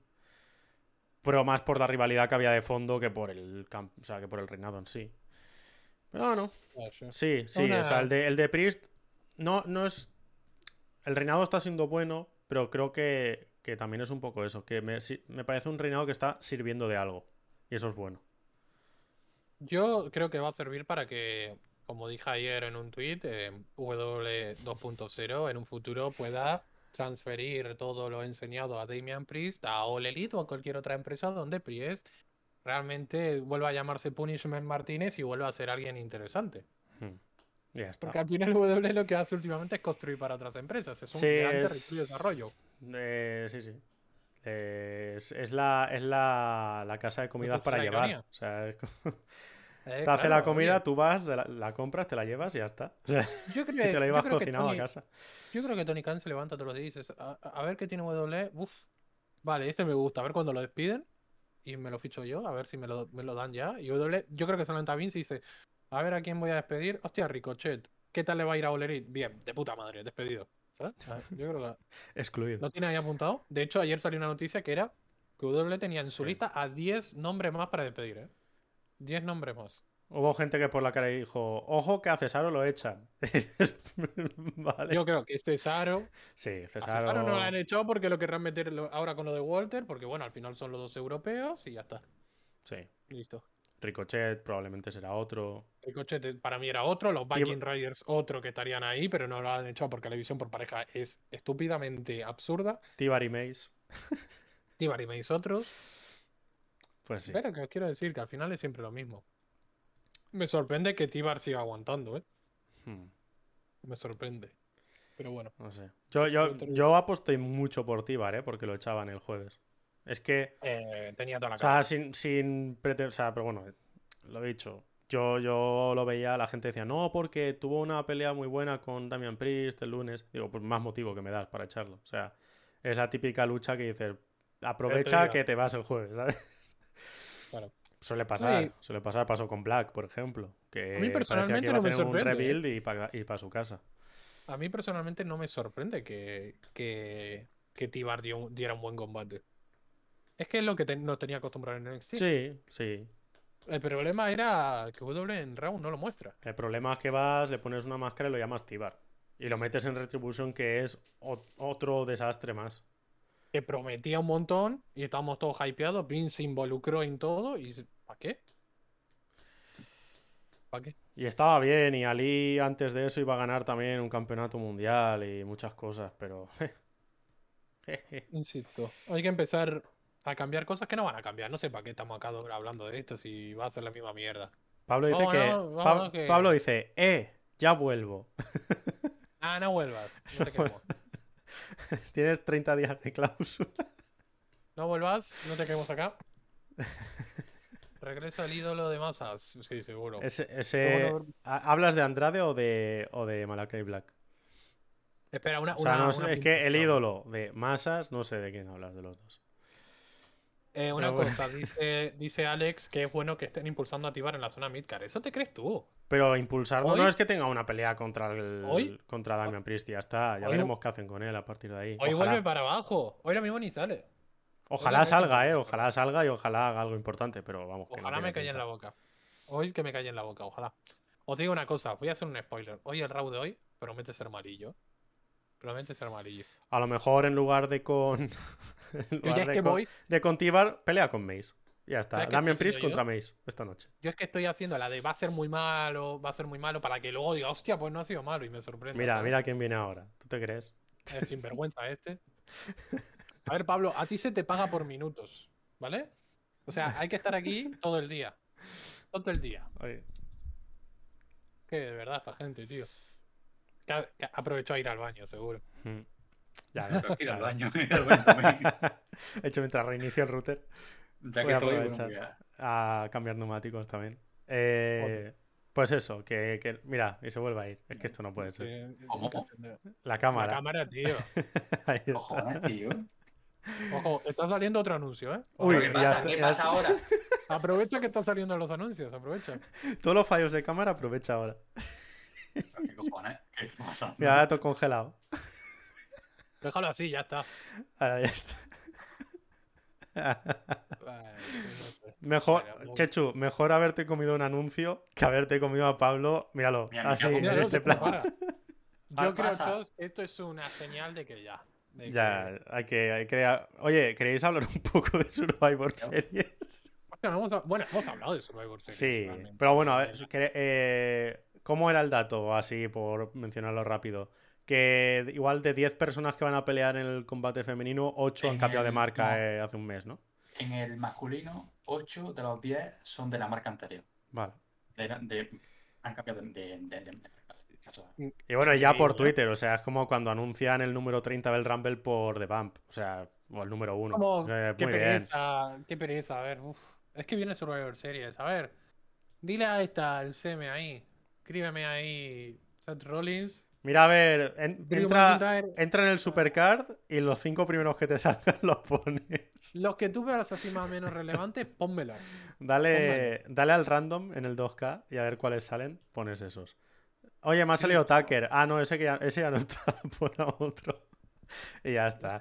Pero, joder, es que es una mierda, tío. Un desastre, un desastre. La construcción Pero también os digo una cosa. un desastre. Si no quieres, o sea, si, si no le. No vas a querer ya hacer ni siquiera una, una guerra entre marcas, ¿para qué la haces? Si sea, Survivor Series. ¿pa' qué la haces? otra cosa. Tío, pilla una rivalidad, es que es más fácil. O sea, si no te da la puta gana hacer una esta de marcas, porque te da pereza. Tío, ¿qué rivalidades hay ahora mismo? Coge una, una rivalidad, los enfrentas a los dos como capitanes y que cada uno escoja a cuatro hills y a cuatro faces de la marca y ya está. Y ya está, si es que es más fácil eso. Y con ese combate, como la Chamber, con que haya uno de hombres y uno de mujeres, o uno de hombres o uno de mujeres, ya está. Ya es Survivor Series, porque ya tienes el combate de 5 para 5. Y el resto puedes enfrentar a quien te dé la gana. Como si me pones a Jeff Hardy contra Karrion Cross, no, porque ya no está, contra Cesaro. Pues bien, pues me parece muy bien. Y los pones, pero, tío, es que me da, mu- me da mucha rabia que, que, que encima que lo hacen mal, o sea, encima que la idea es mala y requemada ya, encima es que la siguen gastando y peor. O sea, como que ya ellos dicen, ya sabemos que es una mierda, mira, tómalo y ya está. Mira, por ejemplo, pregunta Alex que si habrá invasiones en las dos semanas que quedan. ¿Qué Yo más? creo que como, como mucho saldrá alguien, o sea, el campeonato de Estados Unidos, en la otra marca y ya. Hombre, el que, está el que está claro que va a salir en el SmackDown va a ser Biggie. Sí. Va a salir a defender a New Day. Sí, claro, claro. Y ya está. Sí. Pero cierto- invasión, al, invasión al uso me parece a mí que no. ¿Y, para qué? ¿Pero Ah, pa' que qué? Invasión al uso, ¿no? Que ya Jay y, y Jimmy Uso están ocupados. ¿Para qué? ¿Sabes? Pero ahí me acaba de salir. Chao, chao, chao, chao. En Twitter me acaba de salir el vídeo de que ha subido el community manager, que no sé dónde está. Eh, que Vince McMahon amaba a Keith Lee. Y me sale ahí el vídeo de. ¿Habéis visto? El de Vince con Keith Lee hablando en backstage Sí. y tal. ¿Cómo han cambiado las cosas, eh? Pero es ¿Cómo que a lo mejor a Vince le seguía gustando. Pero, mira, ya. Bueno, eh, no sé si él, pero sí. Hombre, Es lo que quiero decir, que a lo mejor a Vince le gusta, pero ha ido Kevin, Jan- Kevin Dunn y ha dicho, no, no me mola este tío. ¿Por qué? Mm, Entonces- eh, me está dando problemas. entonces, ¿Qué hubiese como diría Florentino. Pérez, es un. mm, ¿Cómo, cómo decía Florentino? un Un, pelele, un tolili. Ya está, es un tolili, Vince. Ya está. No sirve para estas cosas, chicos. Ya está. Pero es eso. Ay, Eh, así que yo qué sé, yo qué sé, yo, Yo, creo que vengo a ver, aquí a, a vale pena. rajar, tío. No hay podcast que no venga aquí a rajar. La gente debe pensar, menudo hater. Pero veis que rajo de W, rajo de Lely, rajo de lo que venga aquí. Esto es Turn Hill. Ya está. Exacto, ha dicho como Millennial. No. Ah, no. Ya está, ya está. Eh, por cierto, que se ha retirado Sabu, que por eso lo había puesto aquí, al lado, de mascota hoy. Dios. Eh, había dicho que, bueno, que hacía un año que no luchaba eh, por problemas físicos, problemas de espalda y tal. Luchó aún así hace poco y llevaba ya como un par de semanas que no levantaba cabeza después de haber luchado. Dice, yo estoy como estoy, o sea, estando como estoy de la espalda y problemas físicos y demás, mira, que me retiro. Y fue muy triste porque dijo en un tuit en plan de, mira, que me parece a mí que me parece a mí que me retiro. Y joder, pues mira, a ver, estaba mayor ya y estaba jodido, porque es un tío que, que se ha reventado muchísimo. Pero, pero mira, uno, un ECW original menos que hay en activo. Queda Rob Van Damme y Tommy Dreamer. Y Bueno, Tommy, Tommy Dreamer, Dreamer- está más, más fuera que dentro ya, porque, po- o sea, como no luche en House of Hardcore, me parece a mí que pocas puertas le van a abrir. Que solo queda Rob Van Damme, ¿no? O sea, Sandman F, o sea, Sandman yo creo que no, no ¿Sigue está haciendo nada. Sí, sí, vivo sigue. Por lo menos hasta lo que sé, sí. Pero vaya que no.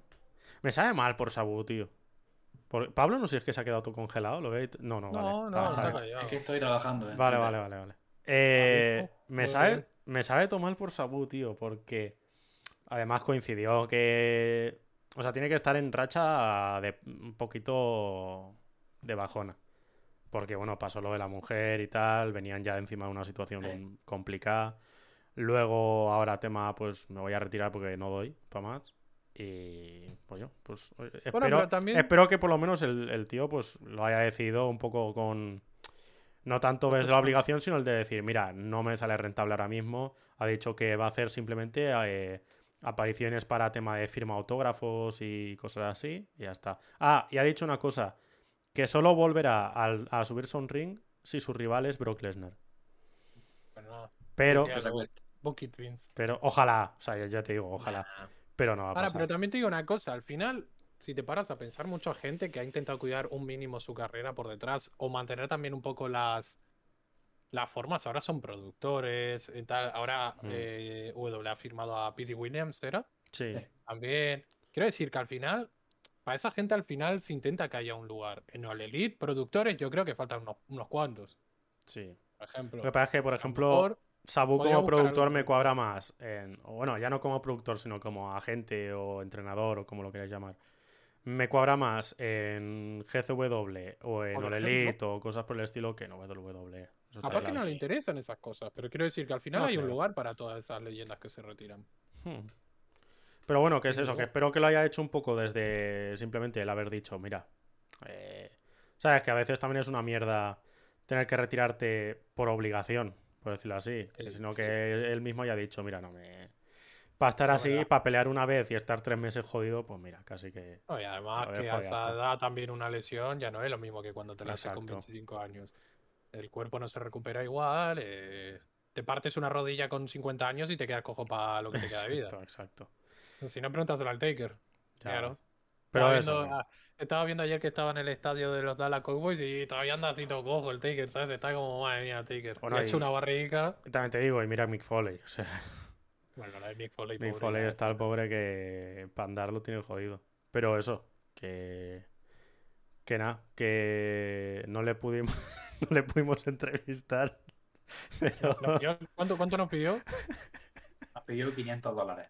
Bueno, pero fue, Poquito fue al grano, ¿eh? Fue al grano. Fue como, hola, fue Sabuda. Eh, dijo, vale, son 500 pavos.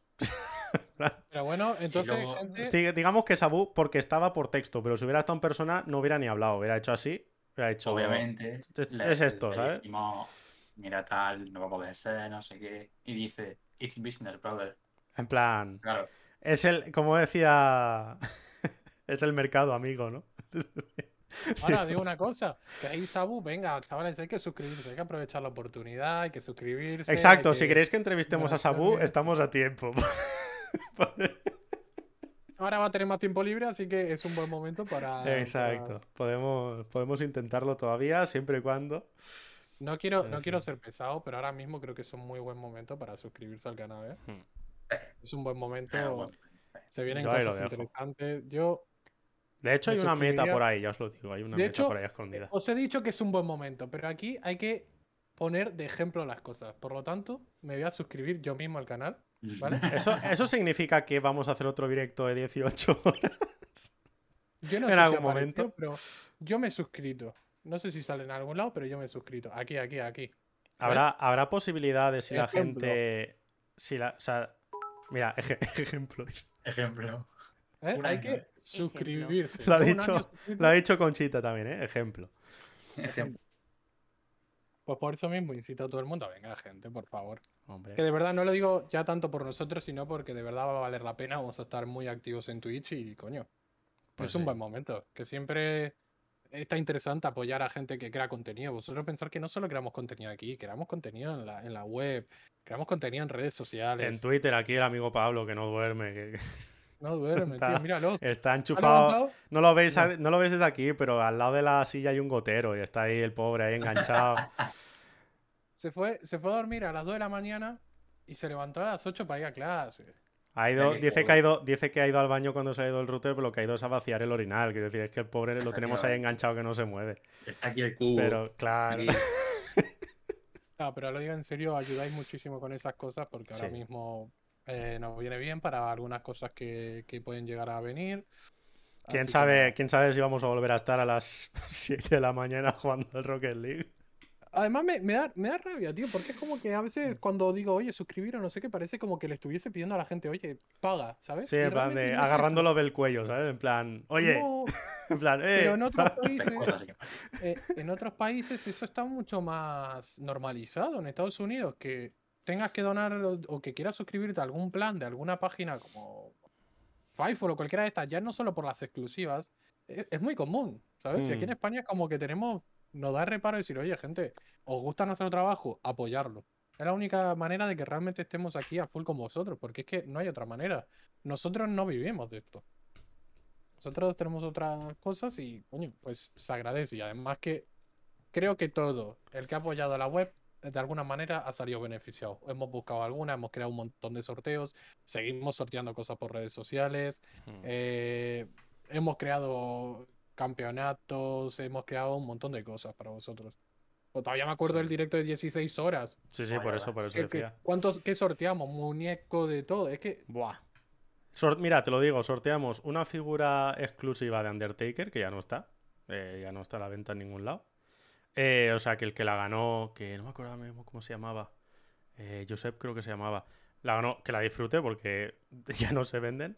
Eh, un Funko de Ronda Rousey creo que fue, o algo por el estilo. Eh, un par de suscripciones o tres a la network. O sea, había, No, pero había pará, muchas cosillas. Pero déjame decir una cosa diferente también. Todo eso que se sorteó salió de nuestro bolsillo. Hmm. No es que nos lo dio W y nosotros dijimos vamos a aprovechar para sortear. Salió del bolsillo nuestro. Entonces por eso quiero decir que al final e- es que es lo que hay. Pues nada. Yo ya poco más Pero tengo sí. que decir. ¿Queréis hablar de algún tema más? ¿Me puedo ir ya a, a- a ducharme? A... Ve, ve, ve, ¿no? No sé, yo que- Por mi parte creo que por hoy hemos cubierto bastante cosillas. Sobre todo tema, por lo de siempre, problemáticas de las empresas.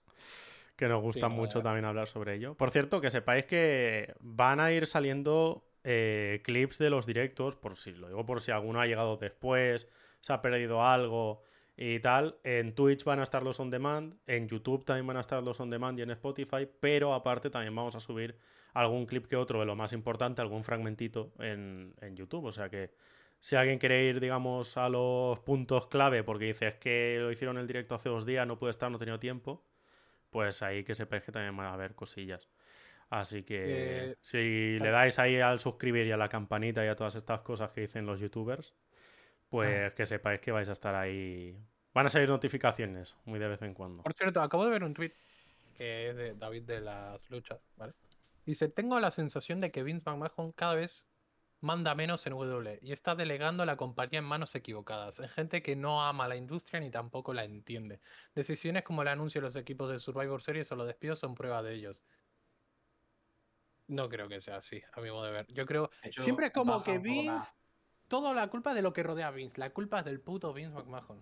Mira ese tweet y baja a la primera respuesta. Eh, entiendo que siempre haya una mala decisión en W que apunta a Vince McMahon como culpable, pero en W creo que actualmente hay mucha más gente que toma decisiones. Aquí un ejemplo, Vince rindió a Keith Lee y sus habilidades. Du- dudo que su despido haya sido culpa suya. Insisto, ¿por qué nos gusta tanto salvarle el culo a Vince McMahon? Porque no, nos cae bien. o sea, no, que va. Y de hecho, yo soy mucho, muchas veces el que aquí siempre dice lo mismo: de no, es que todos decimos Vince, pero al final Vince. Pero, o sea, a ver, también, como, así como os digo eso, también os digo. eh, Vince puede haberle gustado mucho Keith Lee y a las dos semanas haberse aburrido completamente y haber dicho, vaya mierda es el tío este. Y o sea no lo que- digo en plan porque tenga nada contra la opinión de David. Es una opinión que he leído mucho. No, en sí, sí, o sea, es una opinión Y que lo digo yo creo que porque, por impera en ejemplo, redes y demás. Lo digo porque, ¿qué nos pasa con Vince? Nos tiene camelado. La No. culpa es de Vince, gente. La culpa es de Vince. Es un tipo de negocio. Ya está, ya no es el Vince que nosotros conocimos cuando éramos más pequeños. No es el mismo. Y esto lo digo porque también hay una cosa. No, es que Vince no manda. Vince manda. Para algo tiene. Las acciones dicen que él manda, porque tiene el 51% de las acciones. Punto. Manda él. Ahora, otra cosa es que él delegue. Yo, por ejemplo, delego las redes sociales en Pablo. Ahora, si Pablo el día de mañana se pone a insultar por redes sociales a todo Dios, el que tiene que agarrar y sacarlo de ahí soy yo. Pablo, Hazlo. ¿Entiendes? hazlo. Si Pablo agarra y se pone a insultar a todo el mundo por Twitter, tengo que agarrar a Pablo y decirle, pírate.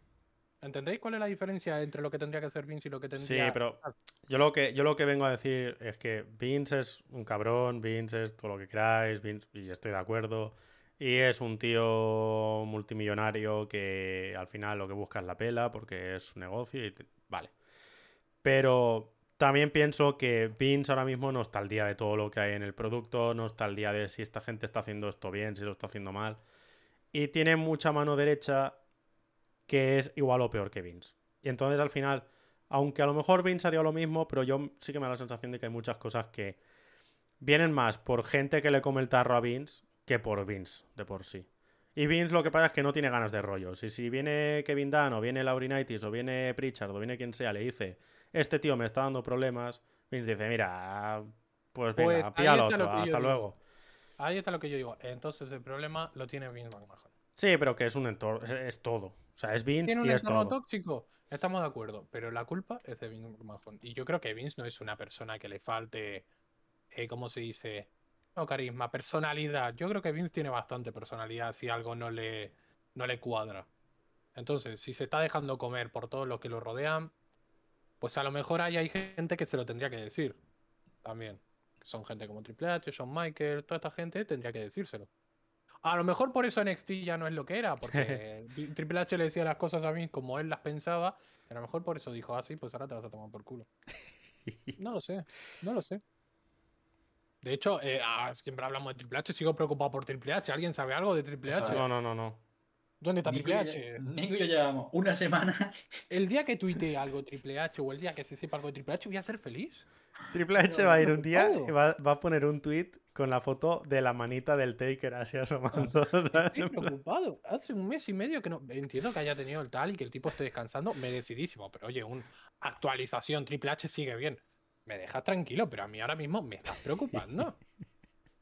A mí me estás preocupando. Estoy pensando que la empresa se la va a quedar por Pritchard ya. Yo estoy preocupado. La va a quedar Kevin Dunn, que peor. Pero es raro, digo, vale que entiendo que incluso pienso que lo que le pasó fue peor de lo que ellos nos dijeron. Pienso que ahí ya hubo algo Sí. tocho. Y que por eso él está en reposo y tal, y merecidísimo, insisto. Pero me preocupa. Es lo, que- preocupa es lo que dice Alex, es muy raro que hayan tenido tanto secretismo. O sea, Mucho secretismo. dijeron, nada, un sustito, y ya está. Lo decía, lo decía antes Alex, lo dijo Pablo con lo de Keith Lee. Algo raro pasa aquí. ¿Y qué pasó? Que Keith Lee tuvo un problema de salud importante. Que entiendo que tiene que haber privacidad. No estoy diciendo vamos a invadir No, la no, no. privacidad de Triple H. Por supuesto que no. Pero me preocupa, oye, y y es una persona pública que Mínimo decir, el tío está ahí, ¿sabes? Está, sigue bien, está bien. sigue bien, está bien. eh, os manda saludos a todos. A mí me deja Os manda saludos. Saludos. A mí me preocupa, tío. Le graban un TikTok y sale ahí diciendo, hola, soy Triple H, estoy bien, venga, un saludo Me para todos los fans. Me preocupa mucho, tío. Y lo digo en serio. Ahí está. Y un día tenemos que hablar de quién se va a quedar la empresa cuando Vince ya diga. Sí, por favor. Sí, Ese, sí. ese da para Ese- muy buen debate. Lo hemos hablado mucho entre nosotros, pero ese podcast puede ser. Hay que hacerse una lista y hay que ir uno por uno diciendo por qué sí, por qué no, si es más probable, si es menos probable. Hay que meter a Claro. Hornswoggle también por ahí, porque Claro, claro, claro, nunca se sabe. Oye, y volviendo al tema de Vince, también puede ser que a Vince se le haya quedado ya redes sociales. ¿Y Vince qué va a saber de redes sociales? Capaz que Vince piensa que todo va en redes sociales. Dice, bueno, anunciarlo por redes sociales, que es el medio principal. La ¿Cómo vamos a chavalada, la chavalada mira mucho el Twitter. Ponerlo Ponerlo ahí ahí. en Twitter. Y ca- Y capaz que sí, capaz que pasa eso. Como cuando, como cuando se decía que Vince no veía NXT no sé qué, y llega y pone ahí un tweet el señor que le lleva la cuenta a. Vince diciendo, oye, que ha estado guapo el tico. Oh, guapo. Entonces es eso. Pues No eso. sé. Ay, dos meses, Pues- dice JLP que hace que pusieron el último tweet sobre Triple H. No, o que puso él un tweet. Pues son dos meses, ¿eh? Mucho tiempo. Eh, Es Insisto, mucho tiempo. no hablemos más porque me preocupo. No, No, no, hablemos más. no ya, Sí, te, ya te digo yo, Alex, que Triple H de momento no está programado. No, No. no es que está cumpliendo la cláusula para poder salir aquí ni nada por el No. estilo. ¿Os ¿Cómo que imagináis que, no han ¿Os imagináis que no han dicho nada de él en dos meses porque tiene 90 días de cláusula y lo han echado? No lo pueden echar porque es accionista de la empresa. Bueno, pero. Pero a lo mejor sale, sale un Elite y sale ¿Te con. Pero y sale con. Sale con un serrucho construyendo un trono nuevo, ¿sabes? ¿Te imaginas que sale, te, te imaginas que sale Noleli? Sale en plan bricomanía diciendo, bueno, vamos a construir. Vamos a a hacer un trono para que todos lo podamos disfrutar en nuestra casa. Llega a salir Triple H en All Elite y os juro que no vuelvo a hacer una cobertura de Raw en mi vida. Lo dejo, lo abandono. Pablo, te toca. Lo, lo dejo, ¿eh? Ay. de verdad. Nah, hombre, estamos hablando ya desde el cachondeo y desde la, Sí, sí, sí. del pero hostia, surrealismo. Pero, Pero ojalá. nada, que, que el tema de, de- de que Vince, yo ya estoy cansado de salvar a Vince. Llevo muchos años perdonándole cosas y me he dado cuenta que es un falso Vince. Estoy muy enojado con Vince. Espero que esto lo esté viendo porque lo estará viendo. Sí. Sí. Que ponga un tweet, Está- que ponga, hola, estoy viendo THW Sé que lo está ¿Te viendo.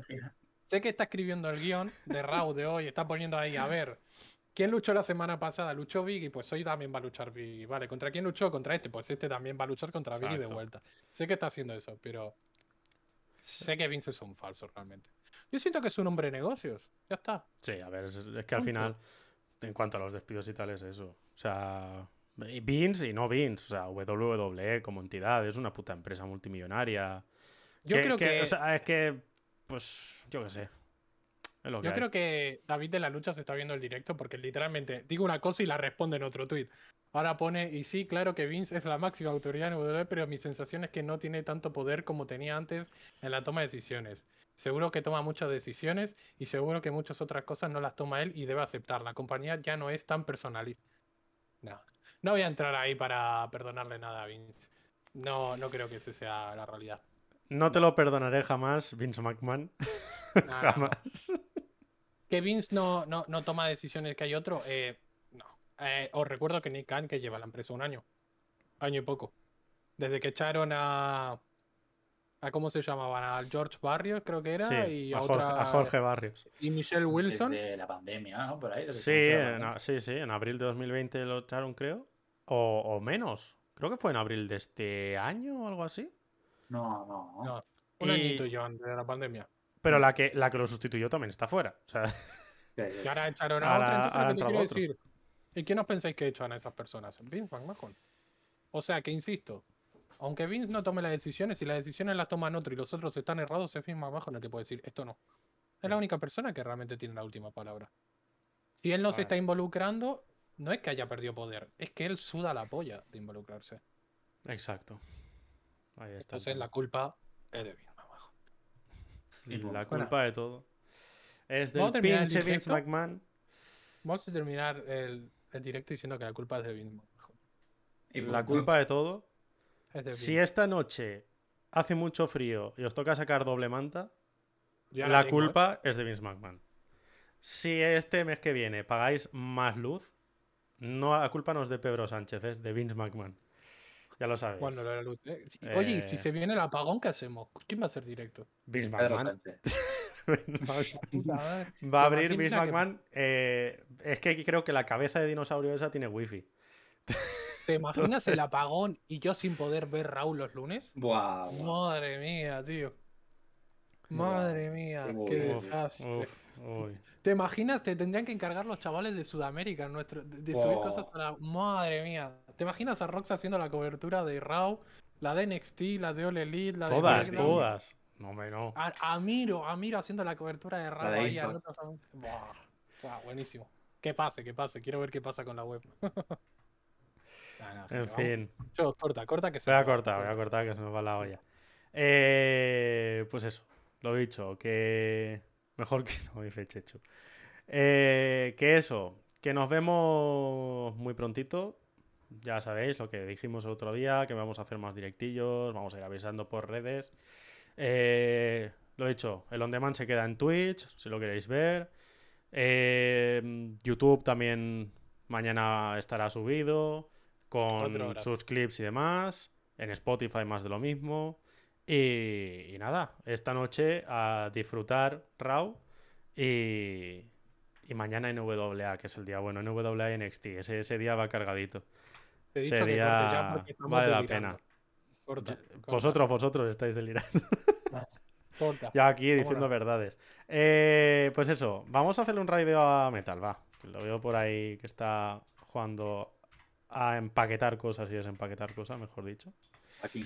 Al unpacking. Ahí está, dejo el qué preparado. gusto. Hoy Raúl es a las 2, vamos. Bien, Bien, vamos, bien, volvemos. Vamos, vamos. Volvemos a la Bien. cruda realidad.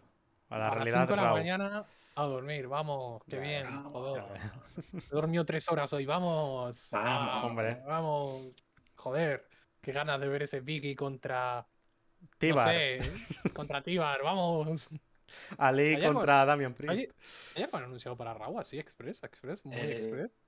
Ya, ¿qué me ha pasado? Quédate así, quédate así, da igual. Vale, perfecto. que- Está Corre, corre. eh, Rollins contra alguien. Contra Kevin Ah, de Owens. puta, de puta madre. ah, vale, vale. ¿Otra vez? Rollins contra Kevin Owens. Creo que sí, ¿no? Hostia. Sí, creo que sí. Espera, que a Pablo encima le ha petado la cam. Nada, nada, nos vamos. Bueno, Nos vemos, nos vemos próximamente con más, chicos. Muchas gracias por pasaros. Y nada, ya os iremos avisando del próximo directo. Hasta luego. hasta luego. Chao, chao, chao. Hostia.